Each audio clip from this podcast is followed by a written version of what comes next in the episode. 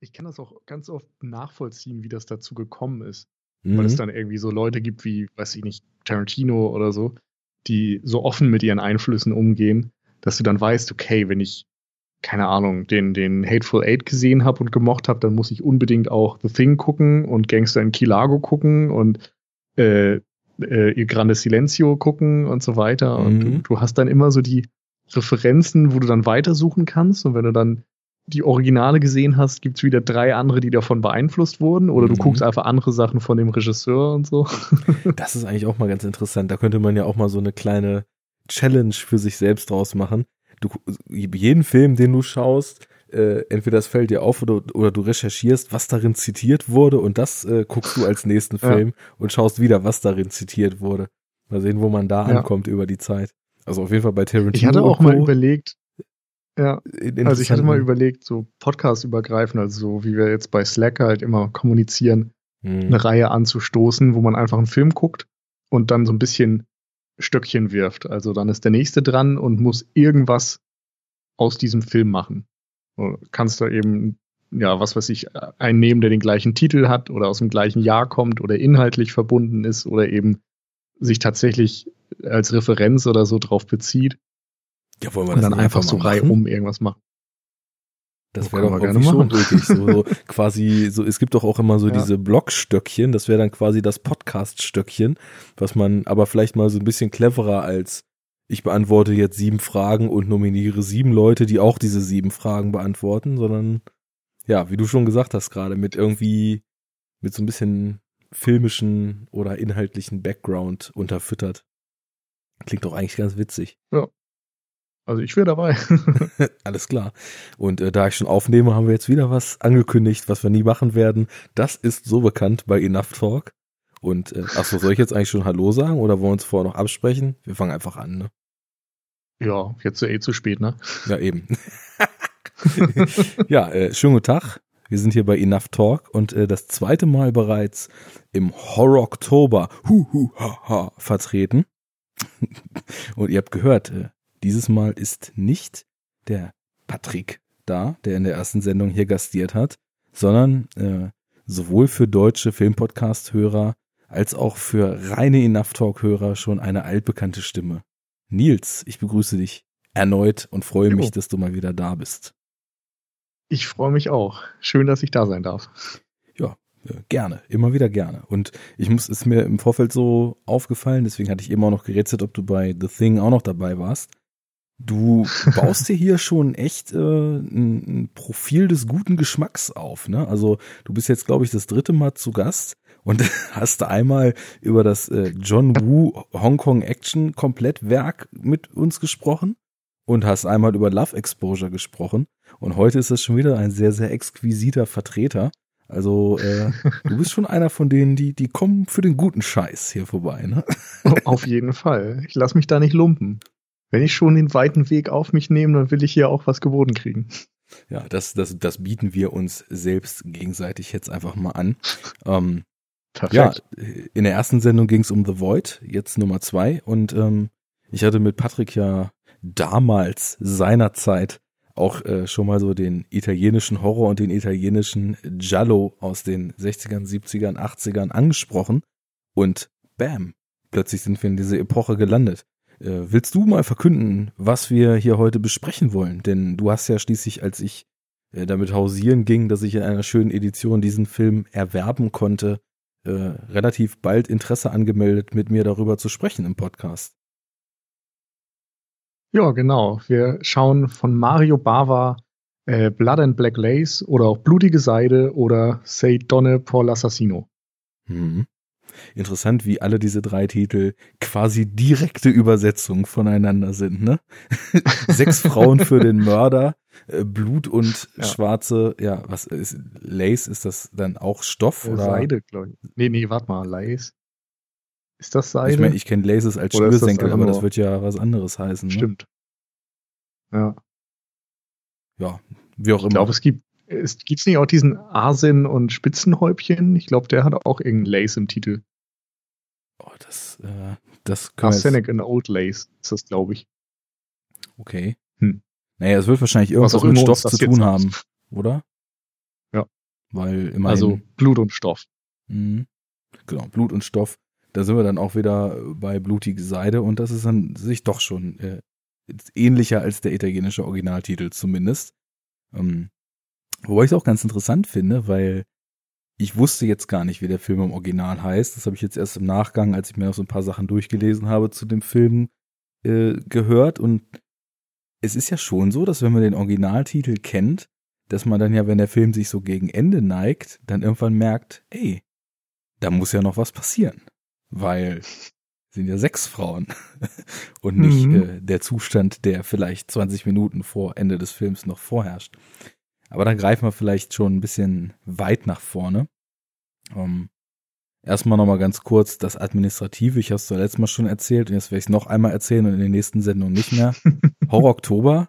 Und ich äh, spreche es nochmal an, weil du ja schließlich von der Cinecouch kommst. Und die Cinecouch ist ja schon auch so bei vier von fünf Horror Oktobern so ein bisschen Drahtzieher gewesen, oder? Ja, kann man so sagen. Also äh, es war ursprünglich eine Konversation auf Twitter, die das Ganze gestartet hat. Nach dem Motto, lass uns doch einfach mal im Oktober Horrorfilme gucken und uns darüber austauschen. Und das hat dann irgendwie so Ausmaße angenommen, dass das Ganze einen Hashtag, einen Namen bekommen hat und dann alle ihre Listen gebaut haben. Und ähm, dann haben wir uns im Grunde so ab dem zweiten Jahr ein bisschen dahinter äh, geschmissen und versucht, das in irgendwelche Bahnen zu lenken, dass wir gesagt haben, wir machen eine Landpage und jeder kann seinen Blog bei uns anmelden und dann ähm, versuchen wir eben so ein bisschen Austausch anzuregen. Ja. Und ja, das ist jetzt, ich glaube, das fünfte oder sechste Jahr schon, ne? Ja, ich hätte jetzt gedacht, das fünfte. Nee. Ja, ja. Ja, weil Vielleicht ich, erst das fünfte. Ich glaube, ich habe den ersten verpasst und bin jetzt das vierte Mal dabei, beziehungsweise war drei Jahre lang mit meinem Blog Jackers Two Cents, auf dem ich ja nur in Schriftform mich über Filme auslasse dabei und äh, habe jetzt dieses Jahr vor, auch mit dem Podcast bisschen mehr zu machen. Und äh, ja, rühren wir doch die Werbetrommel, äh, da kann man bei euch ja auch abstauben, ne? Wenn ich mich nicht irre. Genau, also wir haben ähm, jetzt auch schon, glaube ich, zum dritten Mal oder so bei Cape Light mal angefragt und die haben uns wieder äh, ein paar Filme zur Verfügung gestellt, die dann unter allen Teilnehmern, die sich bei uns in so ein Google-Dokument mit ihren Listen und Blogs und so weiter eintragen, verlost werden. Gibt's auch Boschkin? Boah, äh, ich habe gerade leider nicht so den Plan, was dabei war. ich glaube nicht. Aber es waren auf jeden Fall zwei Mediabooks und oh, drei andere schöne Filme. Bestimmt. Das lohnt sich. Also Hörer, ja. äh, macht beim Horror Oktober mit. Hört nicht nur unsere Podcasts, sondern werdet aktiv. Guckt Horror, feiert den Horror, äh, seid aktiv unter dem Hashtag, äh, seid aktiv auf, auf Blogs etc. Und äh, dann kriegt ihr vielleicht von Cape Light auch den einen oder anderen schönen Film per Post zu euch geschickt. Und wenn das nicht Baschkin ist, dann kauft euch Baschkin, weil Baschkin gut. Und wenn das Baschkin ist, dann viel Spaß damit. Aber nicht, dass Cape Light jetzt sonst nichts zu bieten hätte. Ne? Also da ähm, ja. findet man ja doch schon schöne Vertreter in deren äh, Portfolio. Das stimmt. Unser Film hingegen ist nicht bei Cape Light rausgekommen. Aber trotzdem sehr schön. das ist er, ja. Ähm, steigen wir vielleicht mal, weil wir ja jetzt dann doch äh, zeitlich zumindest nicht äh, nach 45 Minuten oder einer Stunde einen straighten Cut machen müssen. Oder hast du noch äh, eine weitere äh, Geschichte nö, geplant heute? Nö, nö, nö. Okay. Ich habe mir doch meinen ganzen Abend für dich freigehalten. genau, weil man weiß ich ja. Ich weiß ja, wie das bei dir endet. Wenn, wenn hinter den Kulissen verkündet wird, die Sendungen, die ich im Horror Oktober raushauen will, die sollen dann etwas fokussierter sein, dann weiß man, man muss nur zweieinhalb Stunden und keine vier einplanen, nicht wahr? Das Gelächter ist immer wieder groß. ja, gut. Mehr Gelächter als bei äh, Jan und ich machen Jim Jarmusch Podcast kann man wahrscheinlich nicht erzielen. Ähm, wobei das natürlich jetzt auch nur Insider verstehen, aber naja, sei es drum. Ähm, ich finde, dass der, dass der Film Blutige Seide äh, von 64 ist er, glaube ich, oder? Äh, ja, genau. Ja, ist ja ein sehr, sehr früher Vertreter dieser, ja, im Endeffekt, also wenn man jetzt einen Finger drauf zeigen will und äh, filmhistorisch hm, irgendwo nach Anfängen von Strömung sucht, wahrscheinlich ja auch von Mario Bava losgetretenen italienischen Strömung äh, des Jallo. Ähm, genau. Also ich glaube, dass sein ähm, The Girl Who Knew Too Much 62 oder so erschienen ist und ja. als der erste Vertreter gilt. Aber das war eben auch noch ähm, ein schwarz-weißer Jallo und mittlerweile ist es ja so, dass man den Begriff vor allem mit diesen extremen Farben und so weiter verbindet. Ja, das würde mich nämlich mal interessieren, ganz allgemein. Was verbindest du oder vielleicht wir dann auch im Dialog, was verbinden wir denn eigentlich mit diesem Begriff? Weil mir fiel das mal auf, ähm, also dass ich so wirklich mich in obskurere Regionen der, der Filmgeschichte vorgewagt habe, ging ja so in meiner eigenen ähm, Historie als Filmfan erst recht spät los. Und irgendwann stieß ich so auf diesen Begriff Jallo und wusste gar nicht so richtig, was damit anzufangen und musste mir das erstmal ergoogeln und habe mich dann mhm. natürlich über die bekanntesten Vertreter dann mal rangewagt, wobei später dann ja auch der Jallo mit dem Italo-Horror zeitweise sehr stark verschmilzt und gar nicht mehr so richtig trennbar ist, aber sagen wir mal einfach, ähm, jetzt den, den Jallo als solchen äh, habe ich dann erst so entdeckt und äh, dann eigentlich gleich lieben gelernt und äh, ja, was verbindest du denn so damit? Ähm, wie war dein Zugang dazu und was würdest du sagen, mach, sind so die Kernelemente, die das Ganze eigentlich ausmachen, falls irgendjemand unserer nicht so ganz Genre- und Obskuritäten-affinen Zuhörer jetzt mit dem Begriff erstmal gar nichts anfangen kann? Also bei mir war das, glaube ich, wie bei vielen Leuten so, dass ich über die Horrorschiene daran gekommen bin. Also als Teenie war Horror ganz wichtig für mich. Das war so das Genre, womit ich am meisten Zeit verbracht habe. Und dann stößt man irgendwie zwangsläufig früher oder später auf Dario Argento und Suspiria. Und das war auf jeden Fall so der erste Giallo, den ich gesehen habe, der aber ja eigentlich auch kein klassischer Giallo ist, sondern ähm, sehr viele übernatürliche Elemente hat und diese ganze Krimi-Handlung überhaupt nicht mit drin hat oder nur so am Rande. Ja, wobei, ähm, ähm, ich hatte den schon eben so halb im Kopf, als ich von dem Hybrid sprach, weil er, es, es wirkt so, als ginge er wie ein klassischer Giallo los und gegen Ende mhm. kickt halt dieser Italo-Horror dann auch nochmal ziemlich rein. Aber ja. er hat also schon von wir, beiden er ist kein, was, ja. kein ja. Prototyp. Genau, das, das kann man so sagen, ja. Ähm, auf jeden Fall war das so der erste und der ist natürlich auch visuell einer der äh, extravagantesten, würde ich mal behaupten. Mhm. Mm, und ansonsten hatte ich erstmal nicht so viel Ahnung davon.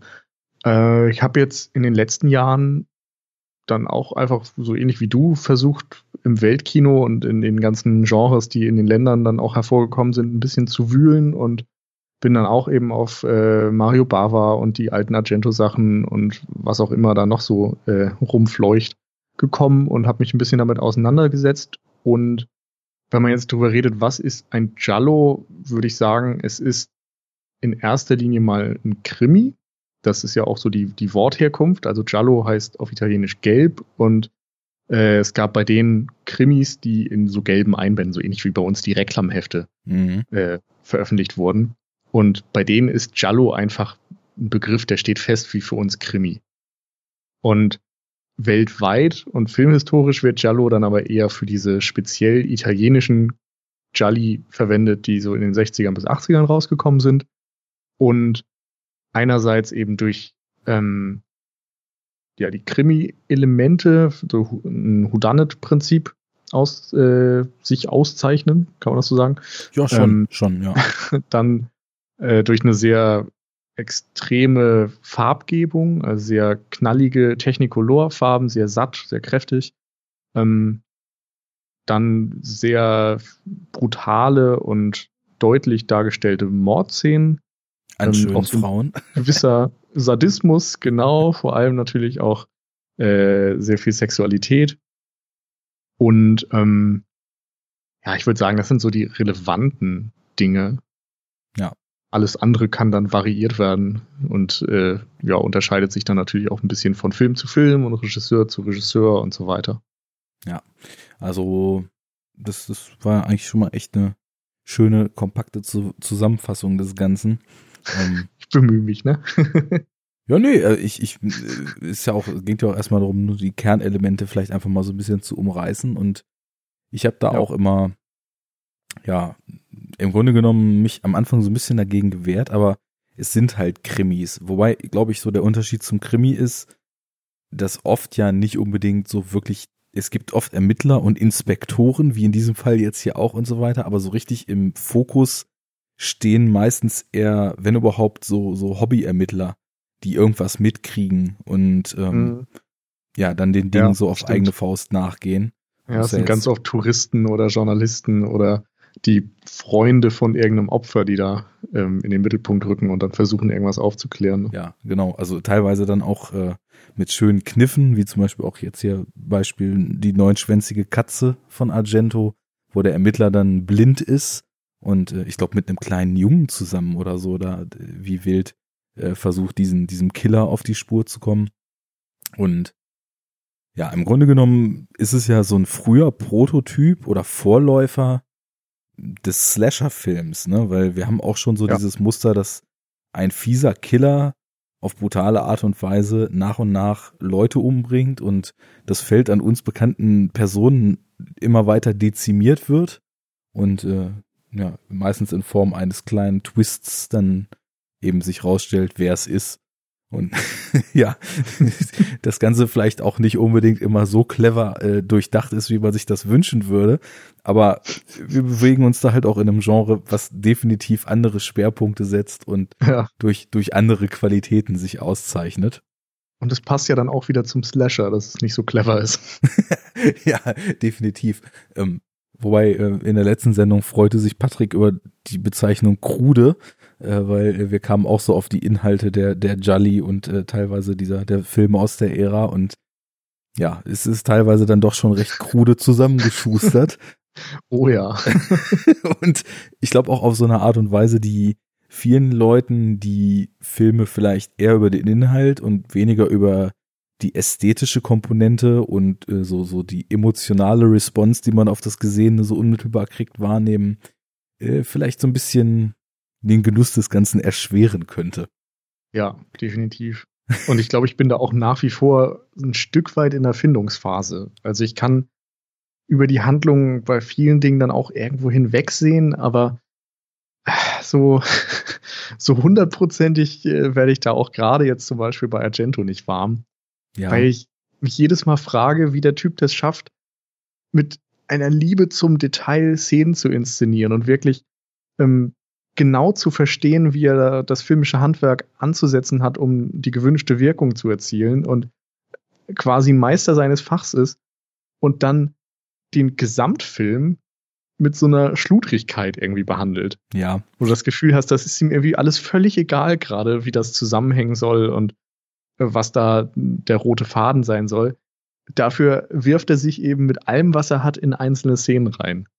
Ich finde ein ganz tolles Beispiel ist Opera äh, für, da, für mhm. das, was du gerade beschreibst. Ja.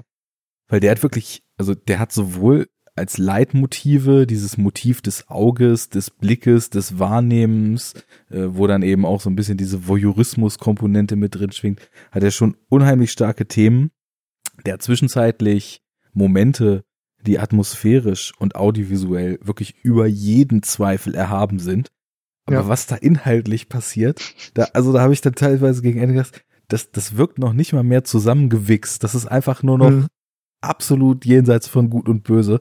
Und ich musste es auch erstmal ein bisschen lernen, das gebe ich zu. Also ich, ich habe am Anfang noch zu sehr, weil man ja auch, glaube ich, so aus dem neueren Thriller und Krimi-Kino darauf geschult ist, dass immer irgendwie so eine besonders clevere Konstruktion des Falls eigentlich vorliegen muss, ähm, in einer ganz konträren Welt vielleicht sozialisiert ist, als man es in diesen Filmen, die eben über brillantes Handwerk, die über eine ja. unglaublich starke Ästhetik wirken, ähm, ja, man, man in einer anderen Welt zu Hause ist oder, oder eben sozialisiert und das, das ist halt auch so typisch deutsch, oder? Ja, voll. Dass man so diese äh, ganz genau konstruierten Sachen hat, so alles ist an seinem Platz, alles ist genau so, wie es sein soll. Am Ende herrscht auch wieder die Ordnung aber glaubt man nicht, dass da irgendein interessanter Gedanke ist, visuell, der aus der Reihe tanzt oder so.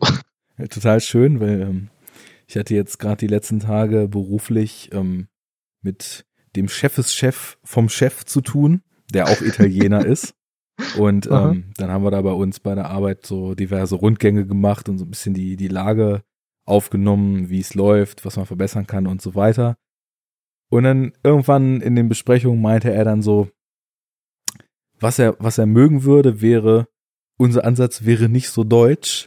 Äh, wir würden nicht alles so ganz genau nehmen und sagen, bis hierhin und da ist das gesetzte Datum und danach geht gar nichts mehr, sondern more the Italian way a bit more flexible. und das ist irgendwie total ulkig, weil das habe ich heute Morgen in der Besprechung noch so gehört und irgendwie passt es auch total gut auf diese Filme, die wir jetzt oder von denen wir uns jetzt hier einen rausgepickt haben, weil äh, das ist eben so, das wird so ein bisschen mehr laufen gelassen und so ein bisschen äh, mal gucken, was rauskommt. Genau, genau, das ist, ist schon schön. Die Filme sind ja auch, das muss man ja auch sagen, verglichen mit dem, was wir so ja, vielleicht aus eigenen Landen oder auch äh, speziell aus Hollywood so an Produktionszyklen von Filmen kennen, sind die ja auch mehr oder weniger am Fließband runtergekurbelt worden damals. Also ja. das waren ja alles extrem günstige, extrem schnelle Produktionen. Und da haben natürlich solche Leute wie Bava, der also selbst schon mit seinem offiziellen Debüt von 1960 oder wann das war, äh, zu Deutsch die Stunde, wenn Dracula kommt, obwohl es niemanden in diesem Film gibt, der mit Dracula irgendwas zu tun hat, aber ähm, selbst da siehst du schon, dass da jemand am Werk ist, der ein unglaubliches Auge für Einstellungen und für Bildkompositionen und für Schwenks und Schnitte und so weiter auch ein Gespür hat. Mhm. Und äh, ich glaube, die Vertreter, die wir dann heutzutage eben noch als die großen Meister sehen, das sind wahrscheinlich auch diejenigen, die eben in diesen schnellen, günstigen äh, Bedingungen ein besonders gutes Händchen bewiesen haben. Ich meine, Bava, der hat ja auch 40 oder mehr Filme gemacht, glaube ich, in seiner Karriere. Wenn ich mich nicht irre. Hat er nicht auch so ein Woody Allen Tempo oder schneller sogar? Boah, bestimmt. ich weiß nur, dass der ziemlich viele Auftragsarbeiten auch gemacht hat. Ähm, ich glaube, auch einer der Gründe, warum seine Handlung oftmals ein bisschen egal ist, war, dass dann die Leute gesagt haben, ja, mach einfach nochmal sowas wie das letzte Mal. Ja. Und dann hat er eben die gleiche Handlung genommen und äh, da nur seine visuellen Einfälle irgendwie variiert. Aber er hat teilweise so einen Wikinger-Film gemacht und einen Sandalen-Epen und hat dann noch bei äh, Western, also Italo-Western, ein bisschen ausgeholfen und sowas und war ja auch vor seiner Regiekarriere Kameramann. Ja. Und hat dann wohl auch ja, in verschiedenen Filmen einfach nur als Kameramann gearbeitet. Und ja, also man sieht zum Beispiel jede der, Menge mitgemacht. Sorry, dass ich ins Wort falle. Man sieht zum Beispiel, dass er bei den meisten seiner Regiearbeiten auch als uncredited Cinematographer dabei war. Ja, genau. Und genauso eben auch bei anderen Filmemachern angeblich. Also mhm. Also bei Kobuchi hat er, glaube ich, auch sogar teilweise mitgemacht. Also der Regisseur von Django zum Beispiel. Ja, also ich hatte mir, ähm, es, Koch beginnt ja momentan oder hat ja vor einem Jahr ungefähr begonnen, äh, viele bis jetzt in Deutschland nur in irgendwelchen ranzigen DVD-Editionen erschienene Filme oder gar nicht erschienene Filme von ihm in dieser Mar Mario Bava Collection rauszubringen. Mhm.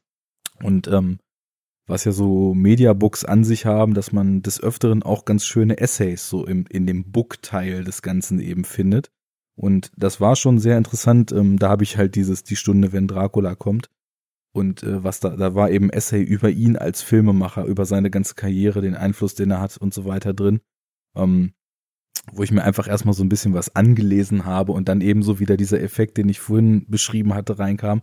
Wieso habe ich eigentlich, nachdem ich total heiß war, von ihm mehr zu sehen, seitdem eigentlich kaum mehr geguckt von ihm, sondern dann halt wieder irgendwas geguckt, anstatt so Sachen, die ich halt eben als stilprägend und äh, wegweisend für Genres dann eben eigentlich einstufen würde. Das ist eine andere Frage, aber naja, er hat, er hat ich, ich sehe das hier, er hat also schon zwei, drei, teilweise vier oder sogar fünf Filme pro Jahr als, als äh, Director gedreht. Das ist ja dann schon Sion Sono Tempo. ja, oder Miike. Ja, genau, der dreht ja fünf Jahre, äh, fünf Filme mhm. pro Jahr seit einem Jahrzehnt gefühlt, ne? Mhm. Ja, und äh, dass das, das nicht die, bis ins letzte ausgearbeitete Streifen größtenteils wahrscheinlich gewesen sind, das liegt ja auf der Hand. Aber gerade dann finde ich es halt total beeindruckend, wie die aussehen. Also, und, und was da so auch, ja, für für, für eine Ästhetik drin zu finden ist. Ja, definitiv. Also da glaube ich auch, ist der Großteil der Arbeit reingeflossen, aber du merkst eben, dass er da ein Händchen für hat. Also als Kameramann musste das natürlich auch und mhm. da war sicherlich einer der besten seines Fachs. Keine Ahnung, ich glaube, sein Vater war sogar auch Kameramann. Insofern hatte das irgendwie von klein auf alles mitbekommen. Ja. Und ähm, also ich habe jetzt auch teilweise mal in die Extras von der Blu-ray reingeguckt. Also ich habe das äh, die die Arrow-Version aus England.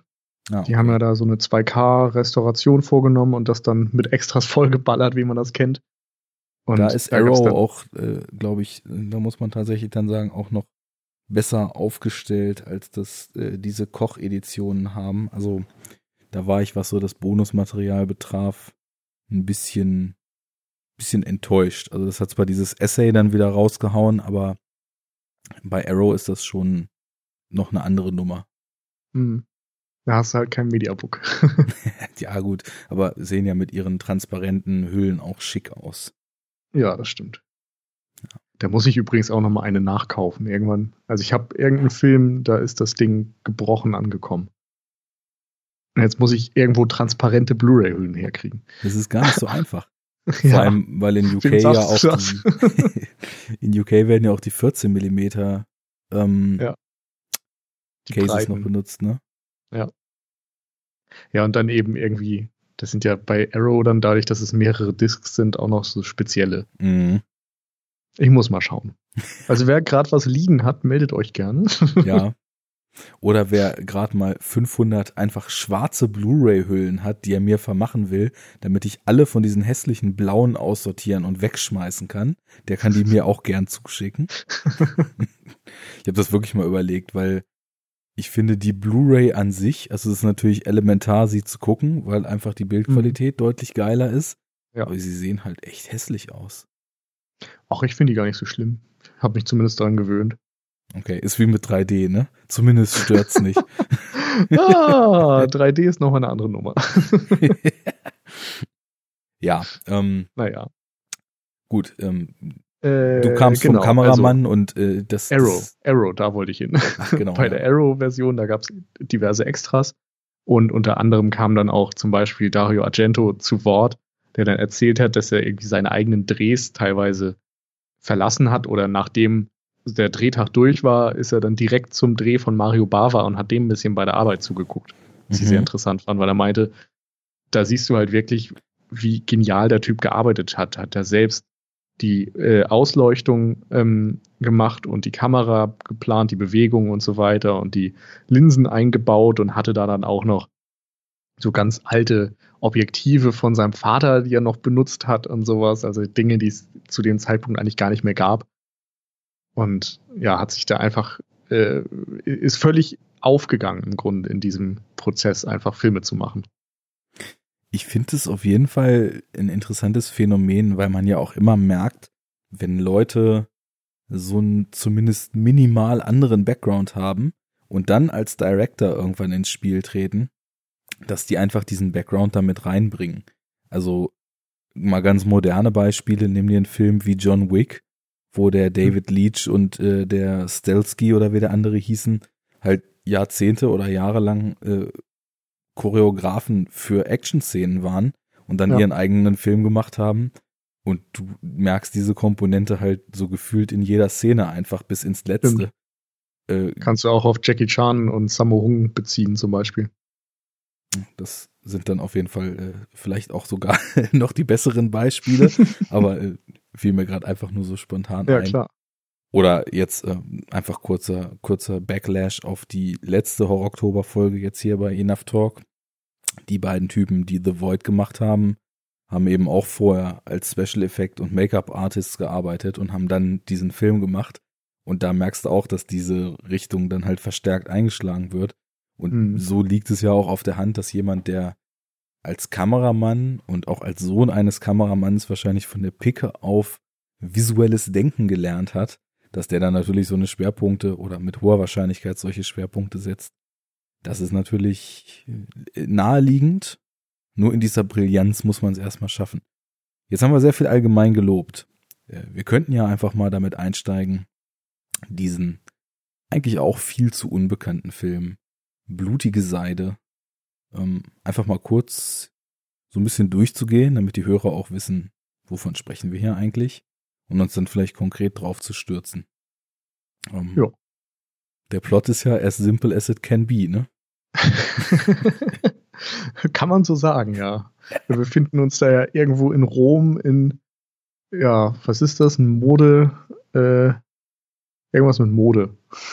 Ja, es ist im Endeffekt wie so ein, wie so ein Schauhaus, wo so ein paar Designer abends immer auf so Minimoden schauen, ihre Kleider von irgendwelchen Models darstellen genau. lassen. Ne? Genau. Ein Model wird umgebracht und alle oder und sie hinterlässt ein Tagebuch, was natürlich dann genutzt werden soll, um ihren Mord aufzuklären. Aber alle haben Angst, dass dort Dinge drinstehen über ihre Laster und Sünden. Dementsprechend versuchen alle an dieses Büchlein zu kommen und die Mordserie geht immer weiter. Ja. das ist tatsächlich passt, eine ne? mehr als ausreichende Beschreibung und passt total gut in die Kerbe, die wir eben schon angeschnitten hatten. Äh, irgendwie krude zusammengeschusterter Inhalt. Ja. ja aber, aber, so krude ist das ja noch gar nicht. Also das ist ja noch ziemlich auf den Punkt eigentlich. Es ist jetzt nicht ist auch besonders. Kohärent. Ja, genau. Es ist vielleicht nicht sonderlich äh, interessant oder originell, aber es ist ein typischer funktionaler Whodunit-Plot. Ja, auf jeden Fall.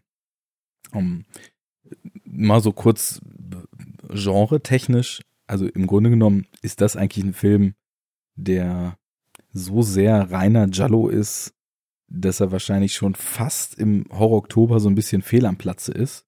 Aber ich finde, man kann den Begriff sehr weit dehnen.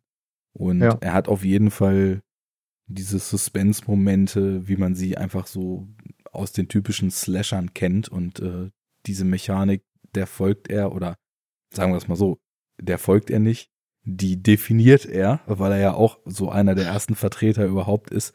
Und das ist ja auch was, was man sich so bewusst vor Augen rufen muss, wenn man so einen Film, der jetzt seine 53 Jahre auf dem Buckel hat, ähm, dann Ach. eben kann ich rechnen? 53 Jahre, ey. ja, es fällt mir auch. Das, das muss man sich erstmal klar machen. Eben. Ähm, ich hatte mich auch gerade gefragt, ob ich da zehn Jahre zu viel draufgepackt habe, aber mein Kopfrechnen funktioniert tatsächlich einigermaßen. Ja, das kommt hin. Ja. Und ähm, ich finde, es ist immer wichtig, wenn man, wenn man so frühe Vertreter oder eben sogar die, die Urgesteine so eines Genres sieht, dass man sich immer wieder bewusst macht. Also ich habe da kein Problem mit, aber viele Leute kritisieren sowas ja mit so fadenscheinigen Argumenten wie, das kennt man doch alles, das ist doch total ausgelutscht.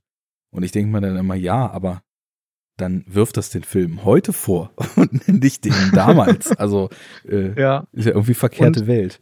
Und ich finde das Spannende, gerade jetzt bei Blutige Seide, ist doch, dass es visuell gar nicht ausgelutscht wirkt. Also nenn mir einen Film heutzutage, der so aussieht.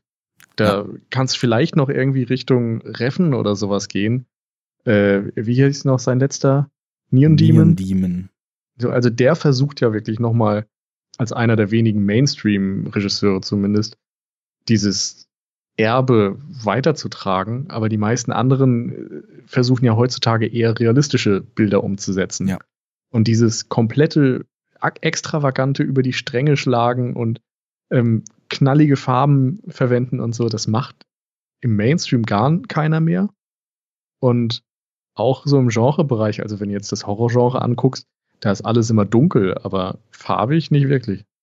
Ja, der realistische Look ist schon sehr, sehr stark im zeitgenössischen Kino verhaftet mittlerweile und auch so ein bisschen leider das Maß, an dem man sich irgendwie orientiert, wenn man Filme macht, geworden. Wobei ich spinne ja in meinem Zweitprojekt mit Christian Steiner in letzter Zeit auch regelmäßig rum und wir kritisieren eigentlich an diesen vielen doch recht öden Vertretern des Superhelden-Genres, durch die wir uns in den letzten Monaten so gekämpft haben, eigentlich immer, dass die, dass die einfach viel zu normal sind für das, was sie da eigentlich zeigen. Und ähm, man nimmt das so als gegeben und ich glaube, viele Kinogänger oder sporadische Kinogänger derzeit sind einfach auch total drauf geeicht. Aber ich, ich denke mir dann immer auch wieder, wenn ich solche Filme sehe, wie hier in diesem Fall oder wie der von dir angesprochene Reffen, der natürlich auch ganz klar ist, irgendwie geht, führt alles auf Italien zurück, ne, weil seine Einflüsse sind ja nun auch irgendwie ganz klar Argento und Co. Aber wenn ich sowas sehe, dann denke ich mir, man hat doch so viel Spielraum und man kann doch so viel geiles Zeug einfach über Audiovisualität machen. Warum hm. muss denn eigentlich alles immer so aussehen, als ob das tatsächlich hier vor der Straße pass äh, passieren könnte, ne?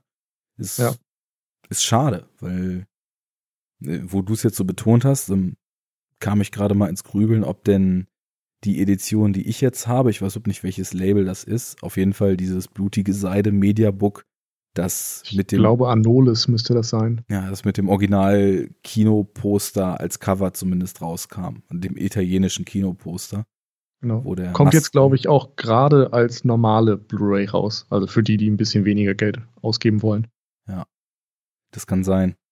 Ähm, naja, da äh, habe ich mich jetzt gefragt, ob das Master, was die Arrow-Edition benutzt hat, und das Master, was diese Edition hier benutzt hat, dasselbe waren. Ähm, würde man natürlich jetzt einfach mal einen Vergleich machen müssen.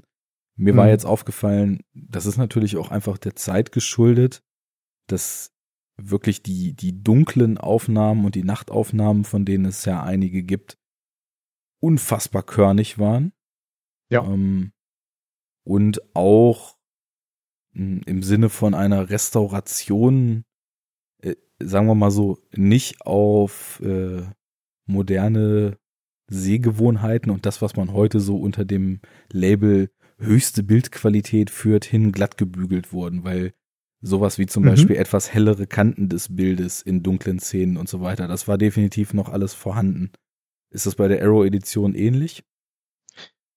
Äh, ja, im Wesentlichen schon. Also es ist auch relativ körnig. Es gibt auch immer mal einzelne Einstellungen, die jetzt nicht die perfekte Schärfe haben.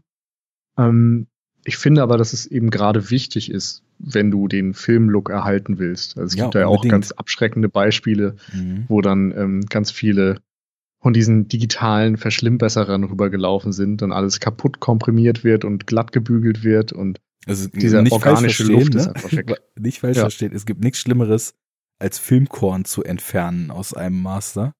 Also genau, also man kann es halt so ein bisschen, ähm, äh, weiß ich nicht, ich weiß nicht, wie das technisch funktioniert, aber wenn du das Master erstmal erstellst, dann ist da ja extrem deutlich Filmkorn zu sehen. Und das wird natürlich schon ein wenig reduziert in diesem ganzen digitalen Restaurationsprozess. Und das ist auch richtig und gut so.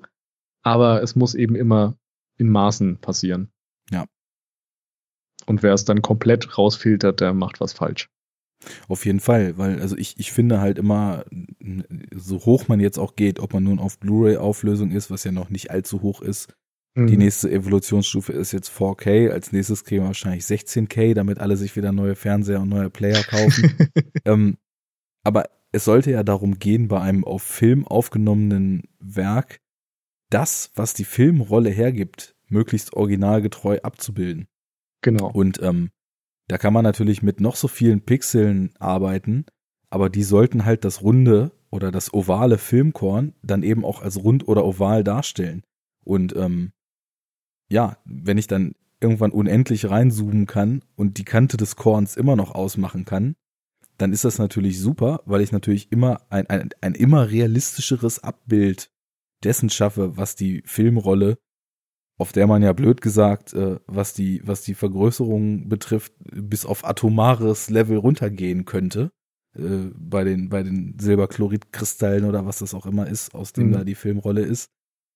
Ähm, ja, das, das wäre ja eigentlich so das, das Optimalziel.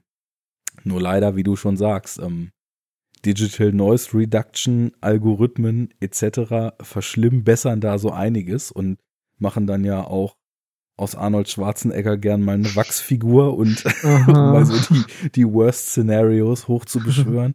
Du hast also auch die Ultimate Hunter Edition von Predator? Äh, ich ich habe äh, die eine Variante aus UK und okay. die, die kamen noch raus, bevor diese Verschlimmbesserung passiert ist. Also Okay, aber das ist dann wahrscheinlich auch noch nicht die wirklich gute Version, ne? Ich, ich weiß es gar nicht. Ich, ich glaube, das war halt damals dann auch noch ein älteres Master, was nicht so toll war. Und dann haben sie eben bei der neuen Edition versucht, es zu verbessern und dabei sämtliches Filmkorn rausgenommen. Mhm. Und ich meine, die haben danach nochmal eine 2K-Restauration äh, oder sowas gemacht. Aber ich weiß es nicht genau. Vielleicht erzähle ich auch Quatsch. Also auf jeden Fall wurde so viel rebelliert, dass, glaube ich, danach, nach dieser Ultimate Hunter Edition nochmal rangegangen wurde. Mhm, genau. Bin ich, bin ich auch auf dem Wissensstand so mit Halbwissen unterwegs. Ja. Und ich habe noch die Hunter Edition. ja, schön. Irgendwann wird die nochmal ausgetauscht. Mhm. Naja, gut, aber bei dem Film jetzt, ähm, ich, ich muss sagen, ich fand die Bildqualität auf jeden Fall so, dass ich sagen würde, das lohnt sich auch da zur Blu-ray zu greifen. Also ich würde definitiv noch drüber gehen. Ich finde, die ist wahnsinnig gut. Also ich weiß jetzt nicht, wie das bei der deutschen ist, aber die Arrow-Version äh, sieht richtig, richtig gut aus, wenn man eben weiß, wie solche Filme aussehen sollen. Ja. Also die Schwarzwerte sind der Wahnsinn. Es ist perfekt abgestimmt. Die Farben sind kräftig und klar und deutlich. Die Schärfe ist gut. Und also du, du wirst keine bessere Version von diesem Film sehen, jemals. Okay, also dann würde ich tatsächlich entweder ich bin unangemessen picky oder die haben wahrscheinlich noch ein anderes Master verwendet, was mir gerade immer wahrscheinlicher erscheint, weil auf der Edition, die ich habe, ist halt ja auch der deutschsprachige Vorspann drauf. Und äh, der wird wohl mhm. auf der Arrow-Edition nicht drauf sein. Das stimmt.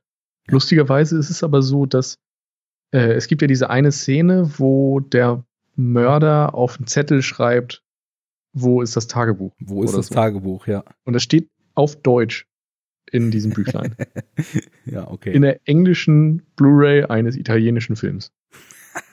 Aber ey, also wenn du da erstmal anfängst von den Sprachfassungen ein Fass aufzumachen.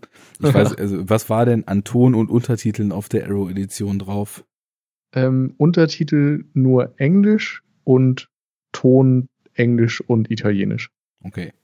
Weil dann haben wir ja auf jeden Fall einen anderen Film gesehen, weil bei, bei den alten italienischen Dingern, da es ja in dem Sinne keinen Originalton gibt, weil ja am Set einfach Richtig. keiner aufgenommen wurde, ähm, gucke ich die zum Beispiel auch oft auf Deutsch, weil welche, mhm. aus welcher Sprache die Synchro ich mir dann ansehe, Lippensynchron passt es eh nicht, weil die sich ja teilweise am Set auch gerade mit den Nebendarstellern ein absolutes Kauderwelsch da zusammengefaselt ja, haben. Jeder spricht in seiner Landessprache, ne? ja, also gut, ich weiß nicht, ob bei den Italo-Western war das ja. ja definitiv so. Ja, also bei vielen Jolly war das auch so. Okay. Ähm, dass da wirklich jeder einfach drauf losgequasselt hat und teilweise dann auch im Nachhinein erst äh, Szenen dazu geschrieben wurden, wie dann gerade die Mundbewegungen passten. Mhm. Ähm, bei Blutige Seide ist es aber so, dass sie ein englischsprachiges Drehbuch verfasst haben und dann alle Schauspieler ihre Sätze auf Englisch auch gesprochen haben. Witzig. Insofern ist es einigermaßen lippensynchron auf Englisch, aber natürlich trotzdem drüber synchronisiert. Ja, ich hatte nämlich bei ein paar Sätzen jetzt in der deutschen Fassung anhand der Lippenbewegung gedacht, ach krass, sie hat teilweise ja anscheinend genau das, was tatsächlich gerade auf Deutsch übersetzt war, dann auch die Schauspielerin auf Englisch am Set gesagt. So bei so ganz einfachen Sätzen weiß man ja, wie würde das auf Englisch klingen und auch wie sieht das aus, wenn jemand ja, so genau. die Lippen bewegt. Und äh, das, ich hatte das dann eben teilweise auch schon genau aufgrund des Phänomens, was du gerade beschrieben hattest,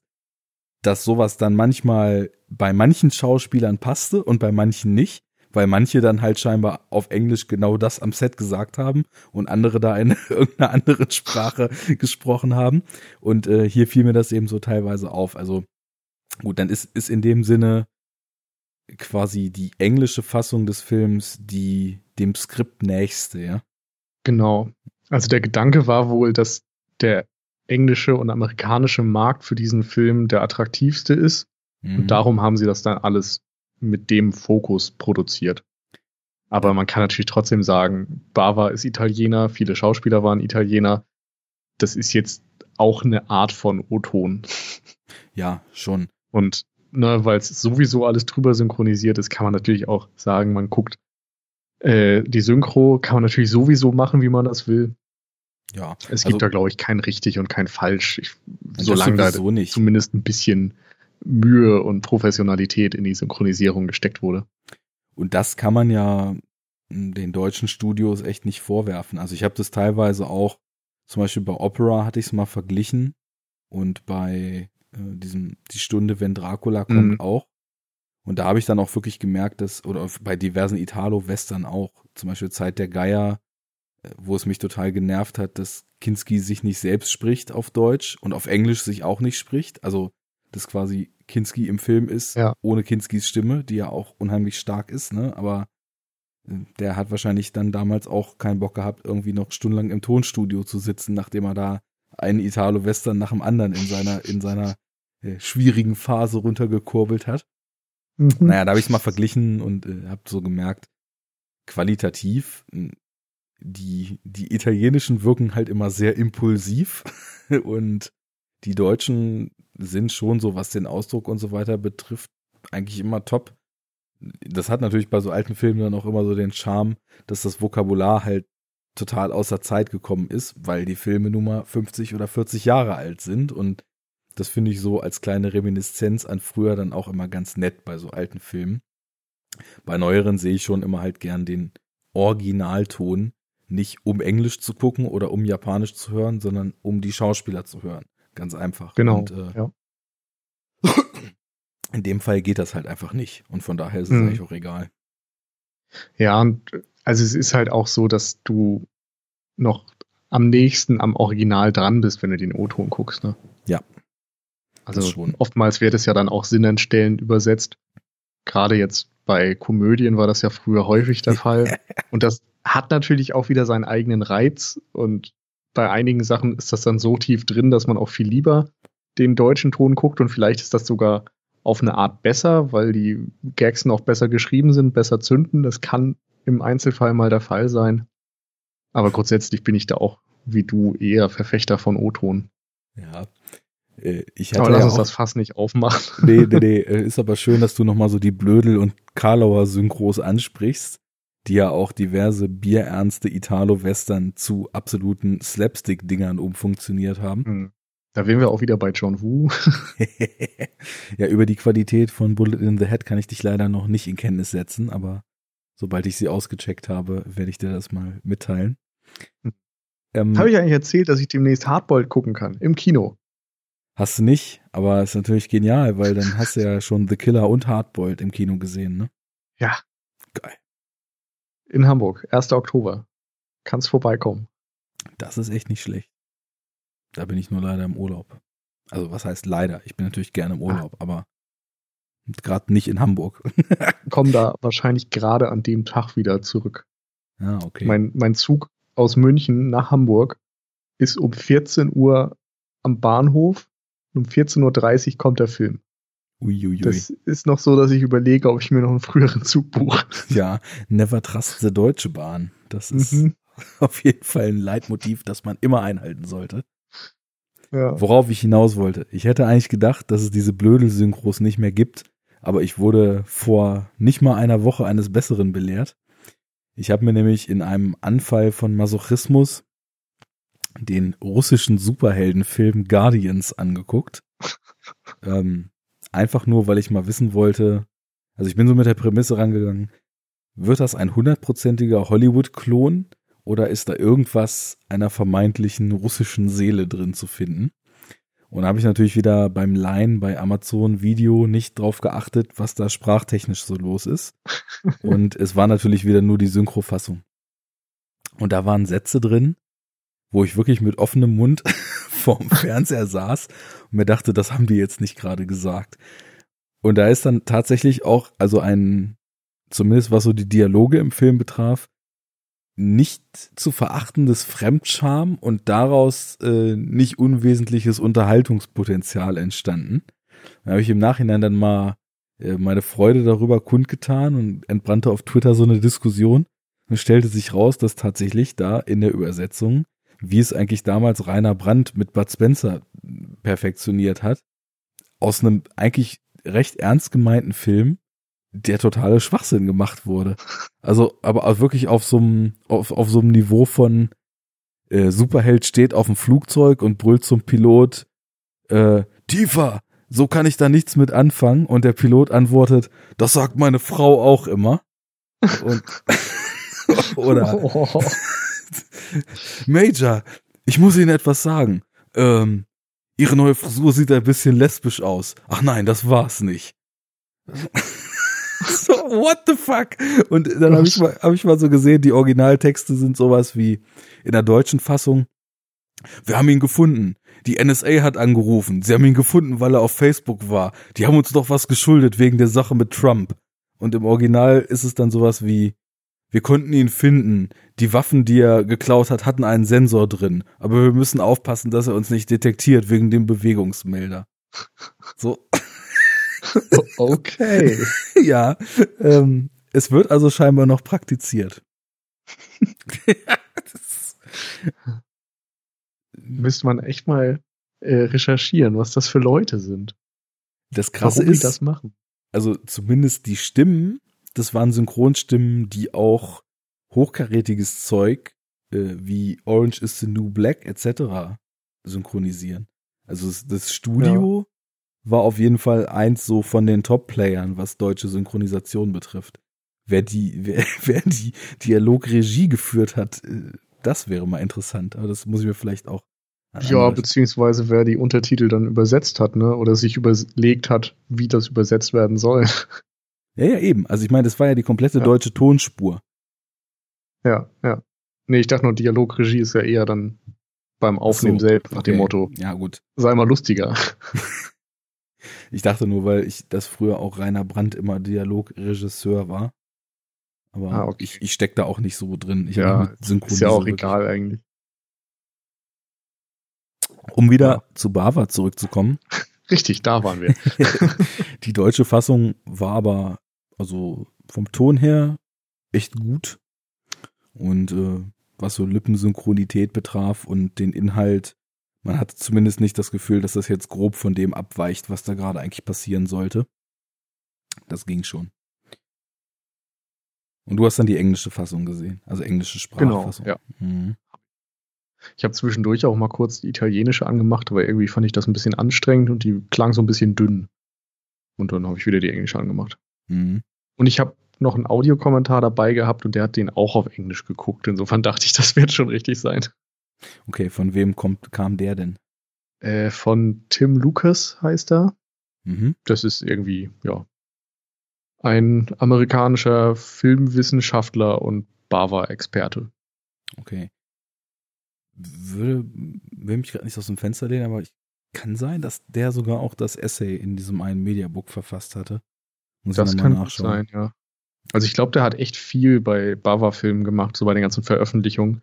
Und meistens ist es ja so, dass die Studios immer bei sich gegenseitig den Kram lizenzieren, der dann auf den Bonusdiscs ist. Ja. Das stimmt. Ja, in, in der Fassung, die ich habe, kann man dem guten Markus Stiegelegger im Audiokommentar so. lauschen. Der Mainzer. der ja so ziemlich alles, was Rang und Namen im Genre Kino hat, äh, gern mal mit Essays und Audiokommentaren beglückt. Aber da ich jo. den Film noch nicht kannte, habe ich ihn erstmal jetzt ohne Audiokommentar geguckt. Weil Erstsichtung für mich und äh, da will man ja auch erstmal ja. den Film. So ich habe bis jetzt auch nur reingehört und mhm. nicht das komplette Ding so geguckt. Kanntest du den Film denn schon? Ja, also ich habe den jetzt zum zweiten Mal geguckt. Ich hatte die Blu-ray, glaube ich, irgendwann ja vor ziemlich genau einem Jahr gekauft und dann geguckt. Mhm. Okay, also bekanntes Terrain. Und genau. ansonsten. Ja, darum hatte ich mir den im Grunde auch ausgeguckt und wollte darüber sprechen. Mhm. Also, weil er mich vorher schon interessiert hat, dann hatte ich ihn gesehen und habe im Grunde gleich gedacht, so, ich will darüber sprechen und habe dann äh, erstmal keinen gefunden und das immer mal wieder angesprochen, so bei uns.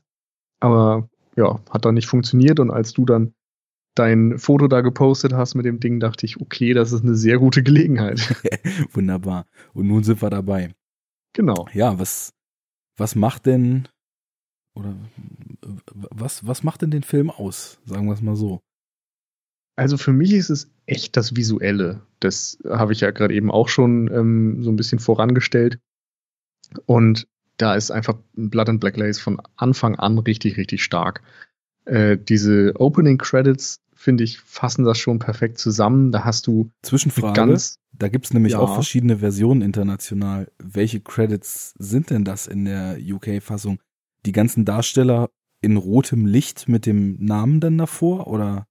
Ja, genau. Also die stehen in diesem Atelier und dann sind da die Mannequins teilweise und Blumen und sowas und alles ein bisschen interessant beleuchtet.